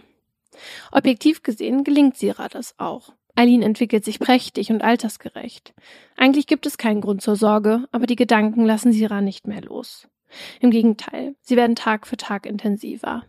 Bald ist Sira der festen Überzeugung, dass es Eileen nur dann besser geht, wenn sie im Himmel ist. Ihr als Mutter kommt dabei die Aufgabe zu, dafür zu sorgen, dass Eileen genau dahin kommt. Die vermeintliche Erlösung ist bald so präsent in Siras Gedanken, dass sie sie vor ihrem inneren Auge sehen kann. So hat sie Bilder davon im Kopf, wie sie giftige Tabletten in Eileens Fläschchen auflöst und es ihr gibt. Oder wie sie ein Messer nimmt und ihre Tochter ersticht. Was sie sieht, ist grauenvoll und verstärkt ihre Selbstzweifel nur noch mehr. Welche Mutter stellt sich vor, wie sie ihr eigenes Baby tötet? Sira weiß, dass sie das niemals jemandem erzählen kann. Sie weiß aber auch, dass sie Hilfe braucht. Und zwar schnell. Diesmal siegt die Vernunft. Trotz großer Angst, dass er sie für ein Monster halten wird, vertraut sie sich Gerrit an. Natürlich ist ihr Mann geschockt, aber er hält zu ihr und drängt sie dazu, mit Expertinnen über ihre Gedanken zu sprechen. Bestenfalls in stationärer Behandlung. Damit sich Sira dafür in Ruhe Zeit nehmen kann, nimmt sich Gerrit Urlaub, um Eileen rund um die Uhr versorgen zu können. Ende 2012 begibt sich Sira also in eine stationäre psychiatrische Therapie, um aus der schrecklichen Gedankenspirale auszubrechen, die von ihr Besitz ergriffen hat. Die junge Mutter spricht mit den Therapeutinnen offen über ihre Überforderung und erwähnt auch die Erlösergedanken und die Gewaltvorstellungen, die sie nicht mehr los wird. Aus Angst, dass Eileen ihr weggenommen wird, verschweigt Sira aber, wie intensiv und allgegenwärtig die Gedanken sind. Und sie offenbart ihnen auch nicht, dass sie trotz der Therapie nicht verschwinden wollen. Stattdessen spürt Sira bald den Drang, zu Eileen zurückzukehren. Sie will unbedingt eine gute Mutter sein, und keine gute Mutter lässt ihr Baby so lang alleine. Sie muss zurück nach Hause. Also beendet Sira unter dem Vorwand, dass es ihr schon viel besser gehe, nach nur zwei Wochen die stationäre Therapie. Von da an nimmt sie nur noch einzelne ambulante Termine wahr und bekommt Medikamente gegen Depressionen, Angststörungen und zur Beruhigung, die sie aber nicht regelmäßig einnimmt. Zu ihrer letzten Gesprächstherapie geht Sira am 28. Januar gemeinsam mit Gerrit. Er hat wieder angefangen zu arbeiten und ist guter Dinge, dass jetzt alles besser wird. Sira traut sich nicht, ihm zu sagen, dass sie noch immer tief in dem schwarzen Loch steckt und dass ihre Situation inzwischen ausweglos erscheint. So ausweglos, dass sie vier Tage später in die Küche geht und zu einem Messer greift, während Gerrit im Zimmer nebenan schläft. Die zwei Monate alte Aline ist ganz ruhig, während in Siras Innerem das Chaos wütet. Zwei Stunden lang läuft sie im Wohnzimmer hin und her und wiegt ihre Gedanken gegeneinander ab. Einerseits will sie sich Hilfe suchen, Gerrit aufwecken, ihre Eltern anrufen oder einen ihrer Therapeutinnen. Andererseits übermannen sie die düsteren Vorstellungen der letzten Monate. Der graue Schleier ist jetzt tiefschwarz und überzeugt Sira letztendlich davon, dass sie ihr Kind töten muss, damit es ihm besser geht. Die Welt ist nicht gut. Eileen hat es im Jenseits besser. Sie kann die helfende Hand sein, die Eileen zu Gott bringt, glaubt Sira. Während ihre Gedanken immer schneller kreisen, piekst sie die Spitze der Messerklinge leicht in die Wohnzimmermöbel, dann in ihre eigene Haut und schließlich wendet sie sich Eileen zu. Als Sira jetzt, acht Monate später, vor Gericht von dem Tag erzählt, an dem ihre Tochter starb, steht sie plötzlich von ihrem Stuhl auf und läuft aufgeregt vor dem Richtertisch in der Mitte des Saales auf und ab. Der Vorsitzende sagt nichts. Der Oberstaatsanwalt rückt sogar mit seinem Stuhl ein Stück zurück, um Sira nicht in die Quere zu kommen, während sie geht und gleichzeitig spricht. Dann bleibt sie plötzlich wie angewurzelt stehen. Sira stöhnt auf und sagt die Worte, von denen alle wissen, dass sie unvermeidbar sind, aber die niemand wahrhaben möchte. Dann hab ich das Messer rein. Ey, sowas im Gerichtssaal dann auch nochmal quasi mitzuerleben und dann das Ende dieser Tat mit so einem banalen Satz auch noch zu hören. Hm. Ist irgendwie übel. Ja. Im Saal ist es ganz ruhig. Niemandem war bewusst, wie schlimm Sira in ihrem eigenen Kopf gefangen war. Selbst Gerrit nicht. Als der 24-Jährige mit kurzem Haar und Brille schließlich in den Zeuginnenstand tritt und von dem Mittag berichtet, an dem Siras Schreie ihn geweckt haben, bleiben ihm immer wieder die Worte im Mund stecken. Tränen laufen über seine Wangen. Voller Verzweiflung erzählt er davon, wie er ins Wohnzimmer gehastet ist und versucht hat, seine Tochter zu retten. Da hallt plötzlich ein Schrei durch den Gerichtssaal. Es ist Sira, die damals wie gelähmt daneben stand und jetzt nicht mehr an sich halten kann. Sie fängt an bitterlich zu schluchzen so stark, dass sich ihr ganzer Körper schüttelt und die Verhandlung unterbrochen werden muss. Am Tag danach hat ein psychiatrischer Gutachter das Wort, der stundenlang mit Sira gesprochen hat. Seine Diagnose ist eindeutig. Sira hat ihre Tochter nicht deshalb getötet, weil sie ihr lästig war. Die Gedanken, die sie wochenlang geplagt haben, sind komplexer als das und haben einen Namen. Postpartale Depression. Eine psychische Krankheit, an der Mütter nach der Geburt erkranken können und zu deren Symptomen Schuldgefühle und Versagensängste bis hin zu Suizid und Gewaltgedanken gehören. Und Sira ist nicht die erste Frau in ihrer Familie, die damit zu kämpfen hat. Siras Mutter und deren Schwester, also Siras Tante, litten ebenfalls daran. Bei ihrer Tante ist die Krankheit damals so ausgeprägt, dass sie mit ihrem zwei Monate alten Baby vom Dach eines Gebäudes springen möchte. Bei Siras Mama äußert sich die Depression in Form von Angstzuständen und Muskelkrämpfen am ganzen Körper. Sie fühlt sich plötzlich, als fehle ihr die Kraft, um Siras elf Monate altes Geschwisterchen zu halten. Einmal lässt sie das Baby daher einfach auf den Boden fallen. Das Kind bleibt glücklicherweise unversehrt. Siras Mutter begibt sich daraufhin auch in psychiatrische Behandlung. Das alles geht nicht spurlos an Sira vorbei. Ihre Jugend ist rastlos, bis sie Gerrit kennenlernt. Mit ihm an ihrer Seite geht es ihr besser, bis sich kurz nach Eileens Geburt wieder alles ändert. Aus dem depressiven Stimmungseinbruch, den Sira zwei Wochen nach der Geburt erleidet, wird eine postpartale schwere depressive Episode, die ihre Borderline-Erkrankung aus der Jugend wieder verstärkt. Sira ist ab dem Zeitpunkt schnell frustriert, wenn etwas nicht funktioniert, wie sie sich es wünscht. Ihre Stimmung kann sich von einem auf den anderen Moment ändern und es fällt ihr zunehmend schwer, Impulse zu kontrollieren. Siras Krankheit ist so präsent, dass sie an übertriebenen Ängsten und Wahrnehmungsveränderungen leidet. Sie kann nicht mehr einschätzen, ob es Aline gerade gut geht oder schlecht. Und sie kann nicht mehr objektiv beurteilen, dass sie ihre Tochter keinesfalls erlöst, wenn sie sie tötet. Daher spricht sich der Sachverständige am Ende seines Gutachtens dafür aus, dass Siras Persönlichkeitsstörung vom Borderline-Typ aufgrund der postpartalen Depression zum Tatzeitpunkt einen solchen Schweregrad erreicht hat, dass sie nach 21 StGB vermindert schuldfähig ist. Seine eindeutige Einschätzung lässt die Menschen im Gerichtssaal vor allem traurig zurück. Spätestens jetzt steht fest, dass es in diesem Prozess kein Gut und Böse gibt, keine grausame Mutter, die ihr Kind kaltblütig und egoistisch ermordet hat, sondern eine Frau, die krank ist und sich Hilfe gesucht hat, und ein Mann, der ihr helfen wollte und nicht konnte. Letztendlich hat die Krankheit sie beide besiegt und ihnen das Kostbarste genommen, das sie jemals hatten, ihr Kind. In seinem Schlussplädoyer rückt selbst der Staatsanwalt von seiner ursprünglichen Mordanklage ab. Einerseits sei es zwar egoistisch, sein Kind zu töten, um sich selbst der Sorge zu entledigen, andererseits sei Sira überzeugt gewesen, dass es Eileen im Paradies besser geht. Subjektiv empfunden habe sie im Sinne ihres kleinen Mädchens gehandelt. Deshalb plädiert der Staatsanwalt auf eine Verurteilung wegen Totschlags und fordert dafür sechs Jahre Haft. Siras Verteidigerin weist in ihrem Schlusswort noch einmal auf den seelischen Ausnahmezustand und die verminderte Schuldfähigkeit ihrer Mandantin hin und fordert wegen Totschlags in einem minderschweren Fall eine fünfjährige Gefängnisstrafe für Sira. Die sitzt am vorletzten Prozesstag still und leise mit schmerzverzerrtem Gesicht auf der Anklagebank. In ihrer Hand eine Packung Taschentücher. Als sie die letzten Worte vor dem Urteil sprechen darf, sagt sie, ich könnte tausend Worte sagen und kein einziges könnte ausdrücken, wie leid es mir tut. Auch heute noch sehe sie die grausamen Bilder vor sich. Sie vermisse ihre Tochter sehr und könne sich nicht vorstellen, wie sie ohne sie leben solle. Wenn ich es ungeschehen machen könnte, würde ich es tun. Aber das kann Sira nicht. Stattdessen muss sie lernen, mit dem, was sie getan hat und mit ihrer psychischen Erkrankung umzugehen. Am nächsten Tag verkündet der Vorsitzende Richter das Urteil. Wie von Siras Verteidigerin gefordert, verhängt das Gericht eine Haftstrafe von fünf Jahren wegen Totschlags. Aufgrund der Borderline-Störung, die in Verbindung mit der postpartalen Depression aufgetreten ist, ist die 24-Jährige vermindert schuldfähig und muss ihre Strafe in einem psychiatrischen Krankenhaus absitzen.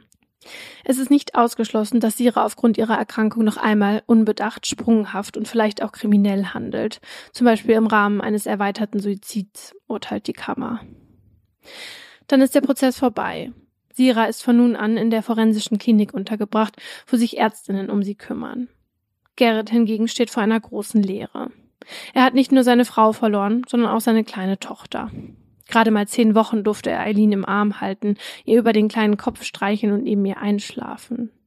Nie wird er den Moment vergessen können, in dem er sie auf dem Sofa hat liegen sehen, so klein und wehrlos, getötet von der Person, die er über alles geliebt hat. In guten wie in schlechten Zeiten heißt es im Ehegelübde. Doch manche Zeiten sind so schlecht, dass niemand sie wieder gut machen kann. Deshalb hat Gerrit inzwischen die Scheidung eingereicht.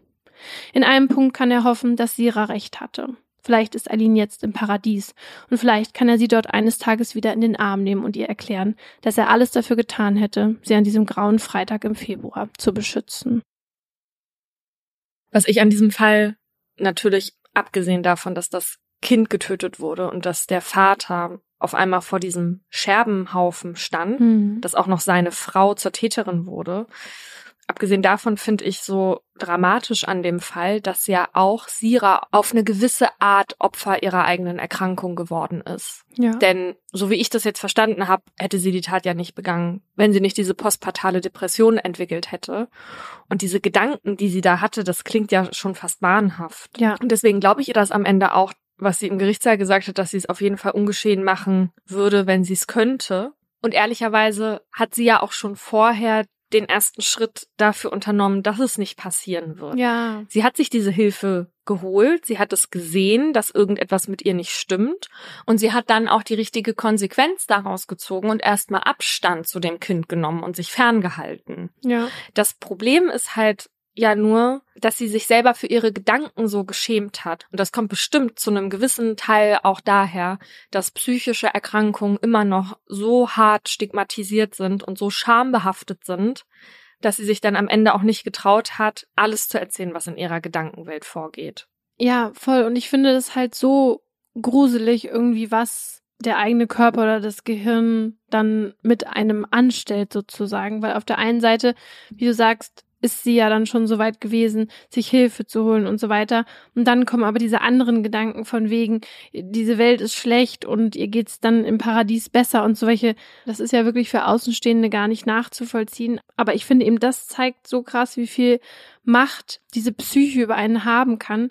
Und Sira hat sich so sehr ein Kind gewünscht und sich so darüber gefreut, dass ich deswegen den Fall auch so tragisch finde, weil es eben dieses Gut und Böse, wie wir es in manchen Fällen ja eben doch haben, dann da wirklich irgendwie nicht gab. Eine Sache, die mir irgendwie in den Sinn kam, die mir seit längerem auf Social Media auffällt und wovon ich auch ein bisschen genervt bin, ehrlicherweise.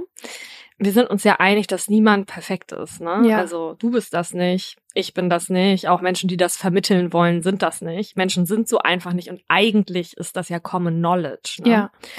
Aber Viele frisch gebackene Mütter, die auf Social Media aktiv sind, haben irgendwie sehr den Drang danach, das immer wieder zu betonen, dass sie nicht perfekt sind. Ja. Und ich frage mich immer, warum sagen die das in Dauerschleife so? Wer erwartet das von ihnen? Ne? Mal abgesehen davon, dass ich natürlich weiß, dass manche tatsächlich ein Umfeld haben, das hohe Erwartungen an einen hat. Aber ich kann mir halt vor allem gut vorstellen, dass sich manche das vor allem selbst immer sagen müssen weil der Druck offenbar so groß ist.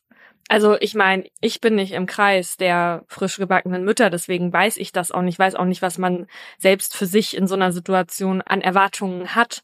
Aber offenbar scheint das wirklich ein Thema zu sein, was vor allem frisch gebackene Mütter, aber wahrscheinlich auch Mütter von älteren Kindern in einigen Phasen des Lebens sehr zu belasten scheint. Hm. Ja, offenbar ist die Erwartung da doch noch so hoch an die Mütter, was natürlich einfach nur total schade ist und sich wirklich langsam mal ändern sollte. Also ich habe das gerade angesprochen, weil Sira aus deinem Fall ja davon überzeugt war, keine gute Mutter zu sein. Ne? Mhm. Ne? Und auch mit den Überforderungsgedanken wiederum so überfordert war. Ich habe erst heute wieder eine auf Instagram gesehen, die hat gesagt, dass ihr Kind ausgerastet ist, weil die Mutter zuerst wach war, das Kind aber zuerst wach sein wollte. Also was willst du da anderes machen als verzweifeln und regelmäßig an deine Grenzen kommen, ja? Genau, und solche Gefühle von Verzweiflung, Überforderung und, und was weiß ich, das ist ja auch ganz normal. Also ich will jetzt in meinem Aha mal über die postpartale Depression sprechen.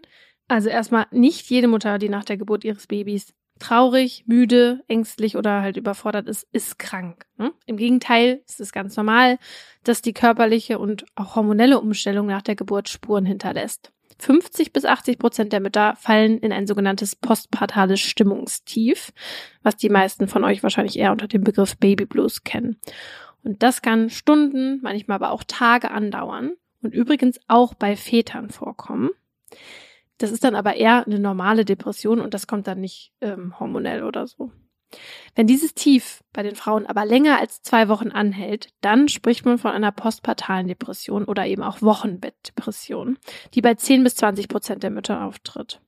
Dr. Christiane Hornstein die ist Fachärztin für Psychiatrie und Neurologie im Psychiatrischen Zentrum Nordbaden. Die beschäftigt sich schon lange mit postpartalen Erkrankungen und hat uns im Interview erklärt, was normalerweise die ersten Anzeichen einer postpartalen Depression sind. Die Depression zeichnet sich aus und beginnt eigentlich auch vor allem erstmal mit Schlafstörungen, was für Mütter natürlich selbstverständlich ist, dass sie nach ihr Kind füttern oder stillen oder was auch immer und nicht mehr durchschlafen können. Aber wenn sie dann auch nicht mehr einschlafen können, dann entwickeln sich zunehmend Schlafstörungen. Also die füttern und dann kommen sie nicht mehr zur Ruhe. Das sind Mütter, die oft nur ein, zwei, höchstens drei Stunden insgesamt über die Nacht schlafen. Darauf folgt dann in der Regel Erschöpfung, Überanstrengung und Freudlosigkeit. Also Betroffene können dann oft überhaupt keine Freude mehr fühlen, selbst wenn sie ja von ihrem kleinen Kind angelacht werden oder eigentlich alles gut läuft an dem Tag.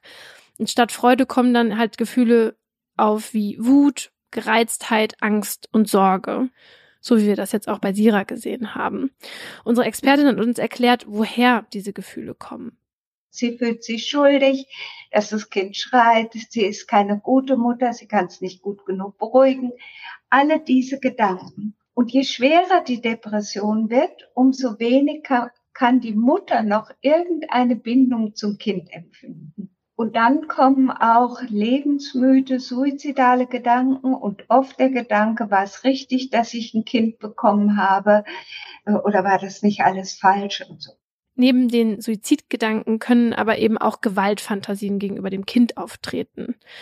Und da war ich, als ich das vor ein paar Jahren zum ersten Mal gehört habe, wirklich total schockiert. Und zwar ging es einer meiner Freundinnen so, die wirklich nicht mal einer Fliege was zu Leide tun könnte. Und natürlich hat sie sich selbst total vor ihren Gedanken erschrocken und unter all dem sehr gelitten und zum Glück hat sie sich dann relativ schnell psychologische bzw. psychiatrische Hilfe geholt und das hat ihr dann auch geholfen, da rauszufinden. Aber das machen nicht alle Betroffenen, wie uns Dr. Hornstein erzählt hat. Und zwar, weil, und das hast du eben auch schon gesagt, das ganze Thema natürlich mit enorm viel Scham besetzt ist. Also Betroffene fühlen sich eben eh schon als schlechte Mütter und dann noch anderen von, von diesen düsteren Gedanken erzählen zu müssen, ist für manche einfach unmöglich. Deshalb rät die Expertin, dass Betroffene wirklich schon bei den ersten Anzeichen, also schon bei diesen starken Schlafstörungen, dringend zu einem Psychologen oder einer Psychologin zu gehen, weil postpartale Depressionen sind nämlich eigentlich gut behandelbar, sagt Frau Hornstein. Wenn man dann Platz kriegt. Ja. Es wäre ja schön, wenn zumindest auf einer Ebene, wo man nicht nur Sorge um die Person selbst vielleicht haben muss, sondern auch noch davor, dass die Person dann andere gefährden könnte, wenn dieses Gebiet zumindest flächendeckend abgedeckt ist mit ärztlichen Behandlungsmöglichkeiten, ja. Ich habe vor kurzem gelesen, dass die erste Pille gegen postpartale Depressionen in den USA zugelassen wurde. Und das Ding bei dieser Pille ist halt, dass sie schneller wirken soll als andere Antidepressiva. Also eine Betroffene, die das Medikament getestet hat, die hat sich schon kurz nach der Einnahme wieder mehr wie sie selbst gefühlt, hat sie gesagt. Aktuell ist offenbar noch nicht sicher, ob das Medikament auch für stillende Mütter beispielsweise geeignet ist. Aber in den Staaten soll es schon Ende des Jahres auf den Markt kommen. Das könnte natürlich total eine Veränderung schaffen für Betroffene, die darunter leiden, ja. Ja, und vor allen Dingen, wenn es halt auch schneller wirkt, weil diese Art von psychischen Erkrankungen sich auch so schnell entwickeln können. Ne? Und es gibt neben der postpartalen Depression auch noch die postpartale Psychose. Die ist zwar viel seltener, also nur maximal drei von tausend Frauen erkranken daran. Aber das Krankheitsbild ist nochmal deutlich extremer, wie uns Dr. Hornstein erklärt hat. Während die Depression sich langsam entwickelt über Wochen, geht es bei der Psychose oft sehr schnell, innerhalb von Tagen. Auch da kommen Schlafstörungen, Unruhe, Anspannung dazu, aber im Vordergrund steht bei der Psychose ein Wahngedanke und häufig auch Stimmen. Der Wahn dreht sich fast immer um das Kind herum. Unsere Expertin hat uns auch von einer Patientin erzählt, die davon überzeugt war, dass ihr Kind schreit wie eine Eule. Oh und eine andere Frau, die bei ihr in Behandlung war, hat geglaubt, den Teufel höchstpersönlich geboren zu haben. Und die Gefahr, dass die Mutter sich oder dem Baby etwas antut, ist bei der Psychose dann auch noch mal viel höher als bei der Depression und deswegen muss man das wirklich ernst nehmen und sich schnell Hilfe holen. Und dieses schnelle Hilfe holen, das hatte man in dem Fall verpasst, an den vielleicht viele denken, wenn sie an den Podcast Zeitverbrechen denken. Den hatten die da nämlich mal besprochen. Wer Zeitverbrechen schon eine Weile hört, der kann sich da sicherlich noch dran erinnern. Da ging es um eine junge Mutter mit dem Namen Josephine, die nach der Geburt ihrer Tochter auch so eine postpartale Psychose entwickelt hat. Und bei ihr hat sich das dann so geäußert, dass die auf einmal extreme Angst davor hatte, das Baby alleine zu lassen oder das halt nicht so gut zu versorgen. Und sie hat dann zum Beispiel auch geglaubt, dass ihre Muttermilch die Tochter vergiftet oder dass ihr Herzschlag das Kind beim Stillen stören könnte. Und das Ganze wurde dann irgendwann so schlimm, dass sie auch Angst hatte, verfolgt zu werden. Also da kamen dann paranoide Gedanken dazu. Sie hat nur noch im Flüsterton mit ihrem Mann gesprochen und irgendwann sogar den Namen des Babys vergessen der Familie war dann auch klar, dass mit Josephine irgendwas nicht stimmt. Und Josephine und ihre Mutter haben dann auch darüber gesprochen, dass sie nach dem Wochenende sich ärztliche Hilfe holen muss. Aber dann hat Josephine ihre Tochter am Sonntagmorgen wie aus dem Nichts mit voller Wucht auf den Boden geworfen und sie dann halt so getötet. Danach gab es einen ganz langen Rechtsstreit und das Ende vom Lied war aber, dass Josephine dann auch tatsächlich freigesprochen wurde und zwar weil sie halt wegen dieser Psychose, die sie zu dem Zeitpunkt hatte, als schuldunfähig eingestuft wurde. Genau, und also Josephine wurde freigesprochen, aber Sira aus meinem Fall nicht. Und das hat tatsächlich genau mit der Psychose zu tun. Also zur Tatzeit war Josephine nämlich deswegen weder steuerungs- noch schuldfähig. Sira wurde vor Gericht ja nicht die postpartale Psychose, sondern die postpartale Depression diagnostiziert, die ihre Borderline-Erkrankung verstärkt hat. Laut Urteil war bei ihr noch sozusagen ein Rest des Steuerungsvermögens da. Die hat ja auch zwei Stunden vor der Tat, da ist sie ja so vor dem Sofa auf und ab gegangen und hat das für und wieder in ihrem Kopf abgewogen. Deshalb war Sira am Ende nicht komplett schuldunfähig, sondern in Anführungszeichen eben nur vermindert schuldfähig und musste dann in ein psychiatrisches Krankenhaus. Was Sira und Josephine übrigens verbindet, und das ist eigentlich echt interessant, ist das Vorkommen psychischer Erkrankung in den Familien. Weil auch bei Josephine war das so, dass die nicht die erste aus der Familie war, die mit der Psyche ein Problem hatte. Ihr Vater und ihr Onkel, die litten beide an Depressionen und man weiß auch, dass andere Verwandte von ihr wegen verschiedener Symptome, dass die auch schon in Behandlung deswegen waren. Und das ist tatsächlich nicht ungewöhnlich. Also in der Forschung heißt es, dass das Risiko, selbst eine psychische Erkrankung zu bekommen, steigt, wenn man mit Eltern aufwächst, die selbst betroffen sind. Was noch zu einem erhöhten Risiko für Wochenbettdepressionen führt, ist, wenn die Betroffenen vorher Opfer von sexueller, psychischer oder körperlicher Gewalt geworden sind. Egal ob jetzt während oder vor der Schwangerschaft. Eine norwegische Studie hat da herausgefunden, dass Frauen, die von jemandem im Bekanntenkreis missbraucht wurden, eine 80 Prozent höhere Wahrscheinlichkeit haben, an einer Wochenbettdepression zu erkranken. Wenn der Missbrauch von einem Fremden ausging, war die Wahrscheinlichkeit nur in Anführungsstrichen 50 Prozent höher als bei Frauen, die halt vorher keine Gewalt erlebt haben. Und wenn ein kleines Baby stirbt, dann spielt da ja jetzt nicht immer eine psychische Erkrankung eine Rolle. Es gibt zum Beispiel auch den plötzlichen Kindstod, der in Ermittlungen, bei denen es um tote Babys geht, auch manchmal in Betracht gezogen wird. Dabei hört ein Kind in der Regel in seinem ersten Lebensjahr ohne vorherige Anzeichen einfach auf zu atmen. Es ist also einfach plötzlich tot, ohne dass es irgendeine Erklärung dafür gibt. Also auch ohne, dass man bei der Obduktion im Nachhinein irgendwas nachweisen kann. Ein Fall, bei dem dieser Tod festgestellt wurde, war einer aus Hessen. Hier hat eine Frau 2004 und 2006 zwei Babys bekommen, die schon kurz nach der Geburt ohne ersichtlichen Grund gestorben sind.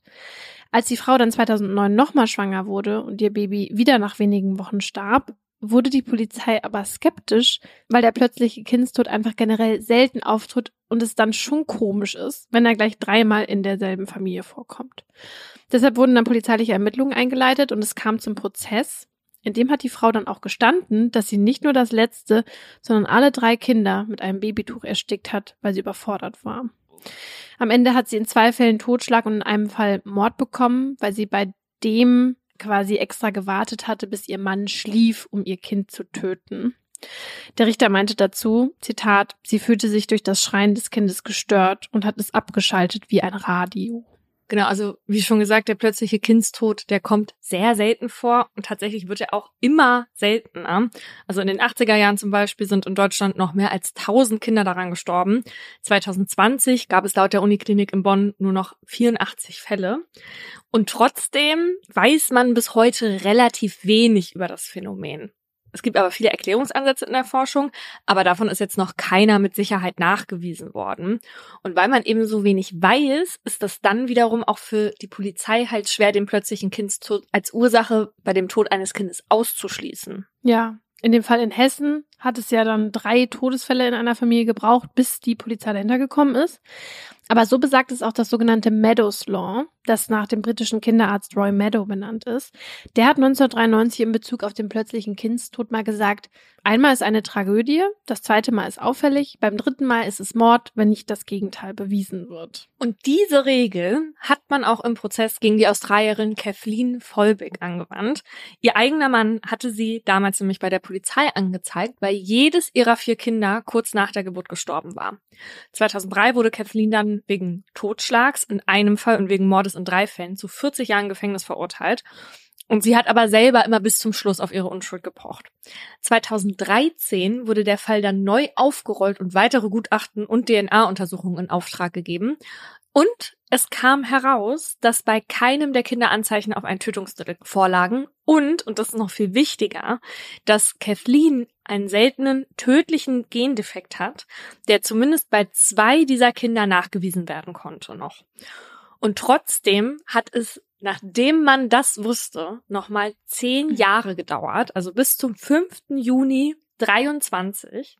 Das war ja gerade erst. Ja. Also gerade erst bis Kathleen begnadigt und freigelassen wurde. Nach 20 Jahren. Ja. Und an dem Fall kann man einfach so gut sehen, dass diese Regel von drei Todesfällen in einer Familie einfach an den Haaren herbeigezogen ist. Also klar, vereinzelt, so wie in Hessen, mag das stimmen, ne? Die Frau hat den plötzlichen Kindstod ja dann auch quasi als Ausrede genutzt. In ganz vielen Fällen hat das Meadows Law aber dazu geführt, dass Frauen unschuldig in Haft kamen. Denn Roy Meadow, dieser Kinderarzt, wurde über die Jahre in über 100 Verfahren als Gutachter eingesetzt. Manchmal hat er nicht mal mit den Frauen geredet, sondern nur seine Regel da wiederholt. Und in einem Fall meinte er, dass die Wahrscheinlichkeit von zwei plötzlichen Kindstoten innerhalb einer Familie 1 zu 73 Millionen wäre. Das ist ja erstmal wenig, ne? Ja, da wurde aber dann das britische Amt für Statistik hellhörig und schließlich kam raus, dass Meadow überhaupt keine statistischen Beweise für diese Zahl hatte. Und danach wurden alle Fälle, in denen der als Gutachter eingesetzt wurde, nochmal neu aufgerollt und viele der Frauen dann auch freigesprochen. Ja, zum Glück. Aber das waren halt jetzt auch nur Fälle in Großbritannien. Die Regel ist aber auch in anderen Ländern bekannt. Also ist nicht so richtig klar, wie viele Frauen noch eigentlich aufgrund dieser Regel und damit aufgrund von Meadow verurteilt wurden. Halt so wie Kathleen aus Australien. Und mittlerweile hat man auch herausgefunden, dass ein bestimmtes Enzym für den plötzlichen Kindstod verantwortlich sein könnte. Und dieses Enzym, das sollte nämlich eigentlich dafür sorgen, dass ein Baby aufwacht, wenn es im Schlaf aufhört zu atmen. Durch dieses Wachwerden würde dann halt die Atmung wieder einsetzen, aber bei Kindern, die am plötzlichen Kindstod gestorben sind, soll dieses Enzym aber in der Regel viel weniger aktiv als bei anderen Babys gewesen sein. Und deswegen sind sie dann halt nicht aufgewacht und somit gestorben. Ja, das ist halt das Problem, dass man halt nicht sicher weiß, woran es liegt, ne? Aber wenn ich mir vorstelle, dass ich gerade ein Kind bekommen habe und das stirbt dann plötzlich ohne jede Vorwarnung und dann habe ich noch eine Mordanklage am Hals wegen dieses Arztes, der so eine dumme Regel aufgestellt hat. Also wie soll man sowas überhaupt durchstehen? Ja, ja, ja, total. Also ich finde es ehrlicherweise selbst erstaunlich, dass es darüber so wenig Erkenntnisse gibt. Nicht nur über den plötzlichen Kindstod, sondern auch, dass offenbar hier postpartale Psychosen und Depressionen so lange so ein Tabuthema waren, mhm. obwohl es ja besonders da wirklich nicht so sein dürfte. Weil alle sind sich ja einig, Kinder und Schutzbedürftige, die muss man ganz besonders schützen.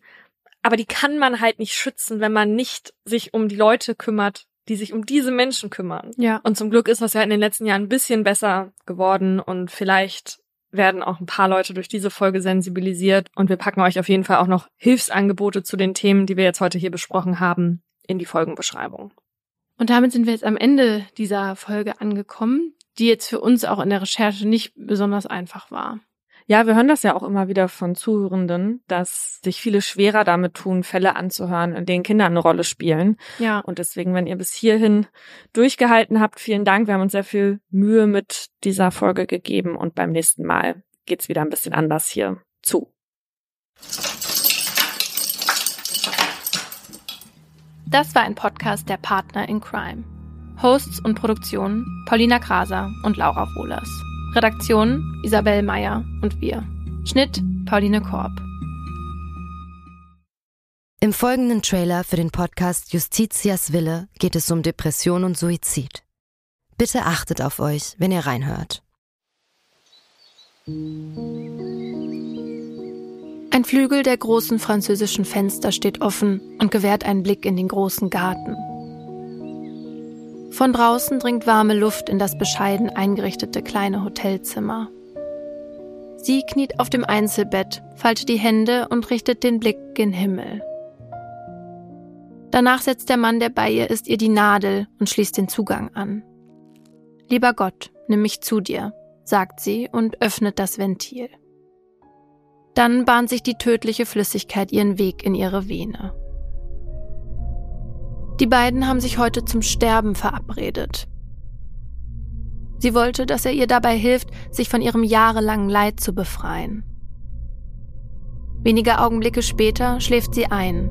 Nach ein paar Minuten setzt ihre Atmung aus, danach hört ihr Herz aufzuschlagen. An diesem Tag ist der Mann sich sicher, das Richtige getan zu haben. Doch jetzt steht der pensionierte Arzt vor Gericht. Die Staatsanwaltschaft sagt, was er getan hat, war ein Verbrechen. Denn die Frau war schwer depressiv und ihr Sterbewunsch habe nicht auf ihrem freien Willen beruht. Er hätte ihr also nicht helfen dürfen. Die Frage, die jetzt vor Gericht geklärt werden muss, verhalf der Mediziner einer verzweifelten Frau rechtmäßig zum Suizid? Oder hat er sie, zumindest rechtlich gesehen, getötet? Wir sind Laura Wohlers und Paulina Kraser. In den nächsten Wochen werden wir in unserem neuen Podcast Justitias Wille den Prozess begleiten. Ein Prozess, dessen Ausgang wegweisend für ähnlich gelagerte Fälle sein könnte. Und wir werden uns dem kontrovers diskutierten Thema Sterbehilfe widmen. Wie wollen wir als Gesellschaft mit denen umgehen, die sterben wollen? Wann müssen wir akzeptieren, dass Menschen ihr Leben als nicht mehr lebenswert betrachten? Und sollte man bei der Suizidhilfe einen Unterschied zwischen psychisch und körperlich Erkrankten machen? Darum geht's in der ersten Staffel von Justitias Wille. Leben in der Waagschale.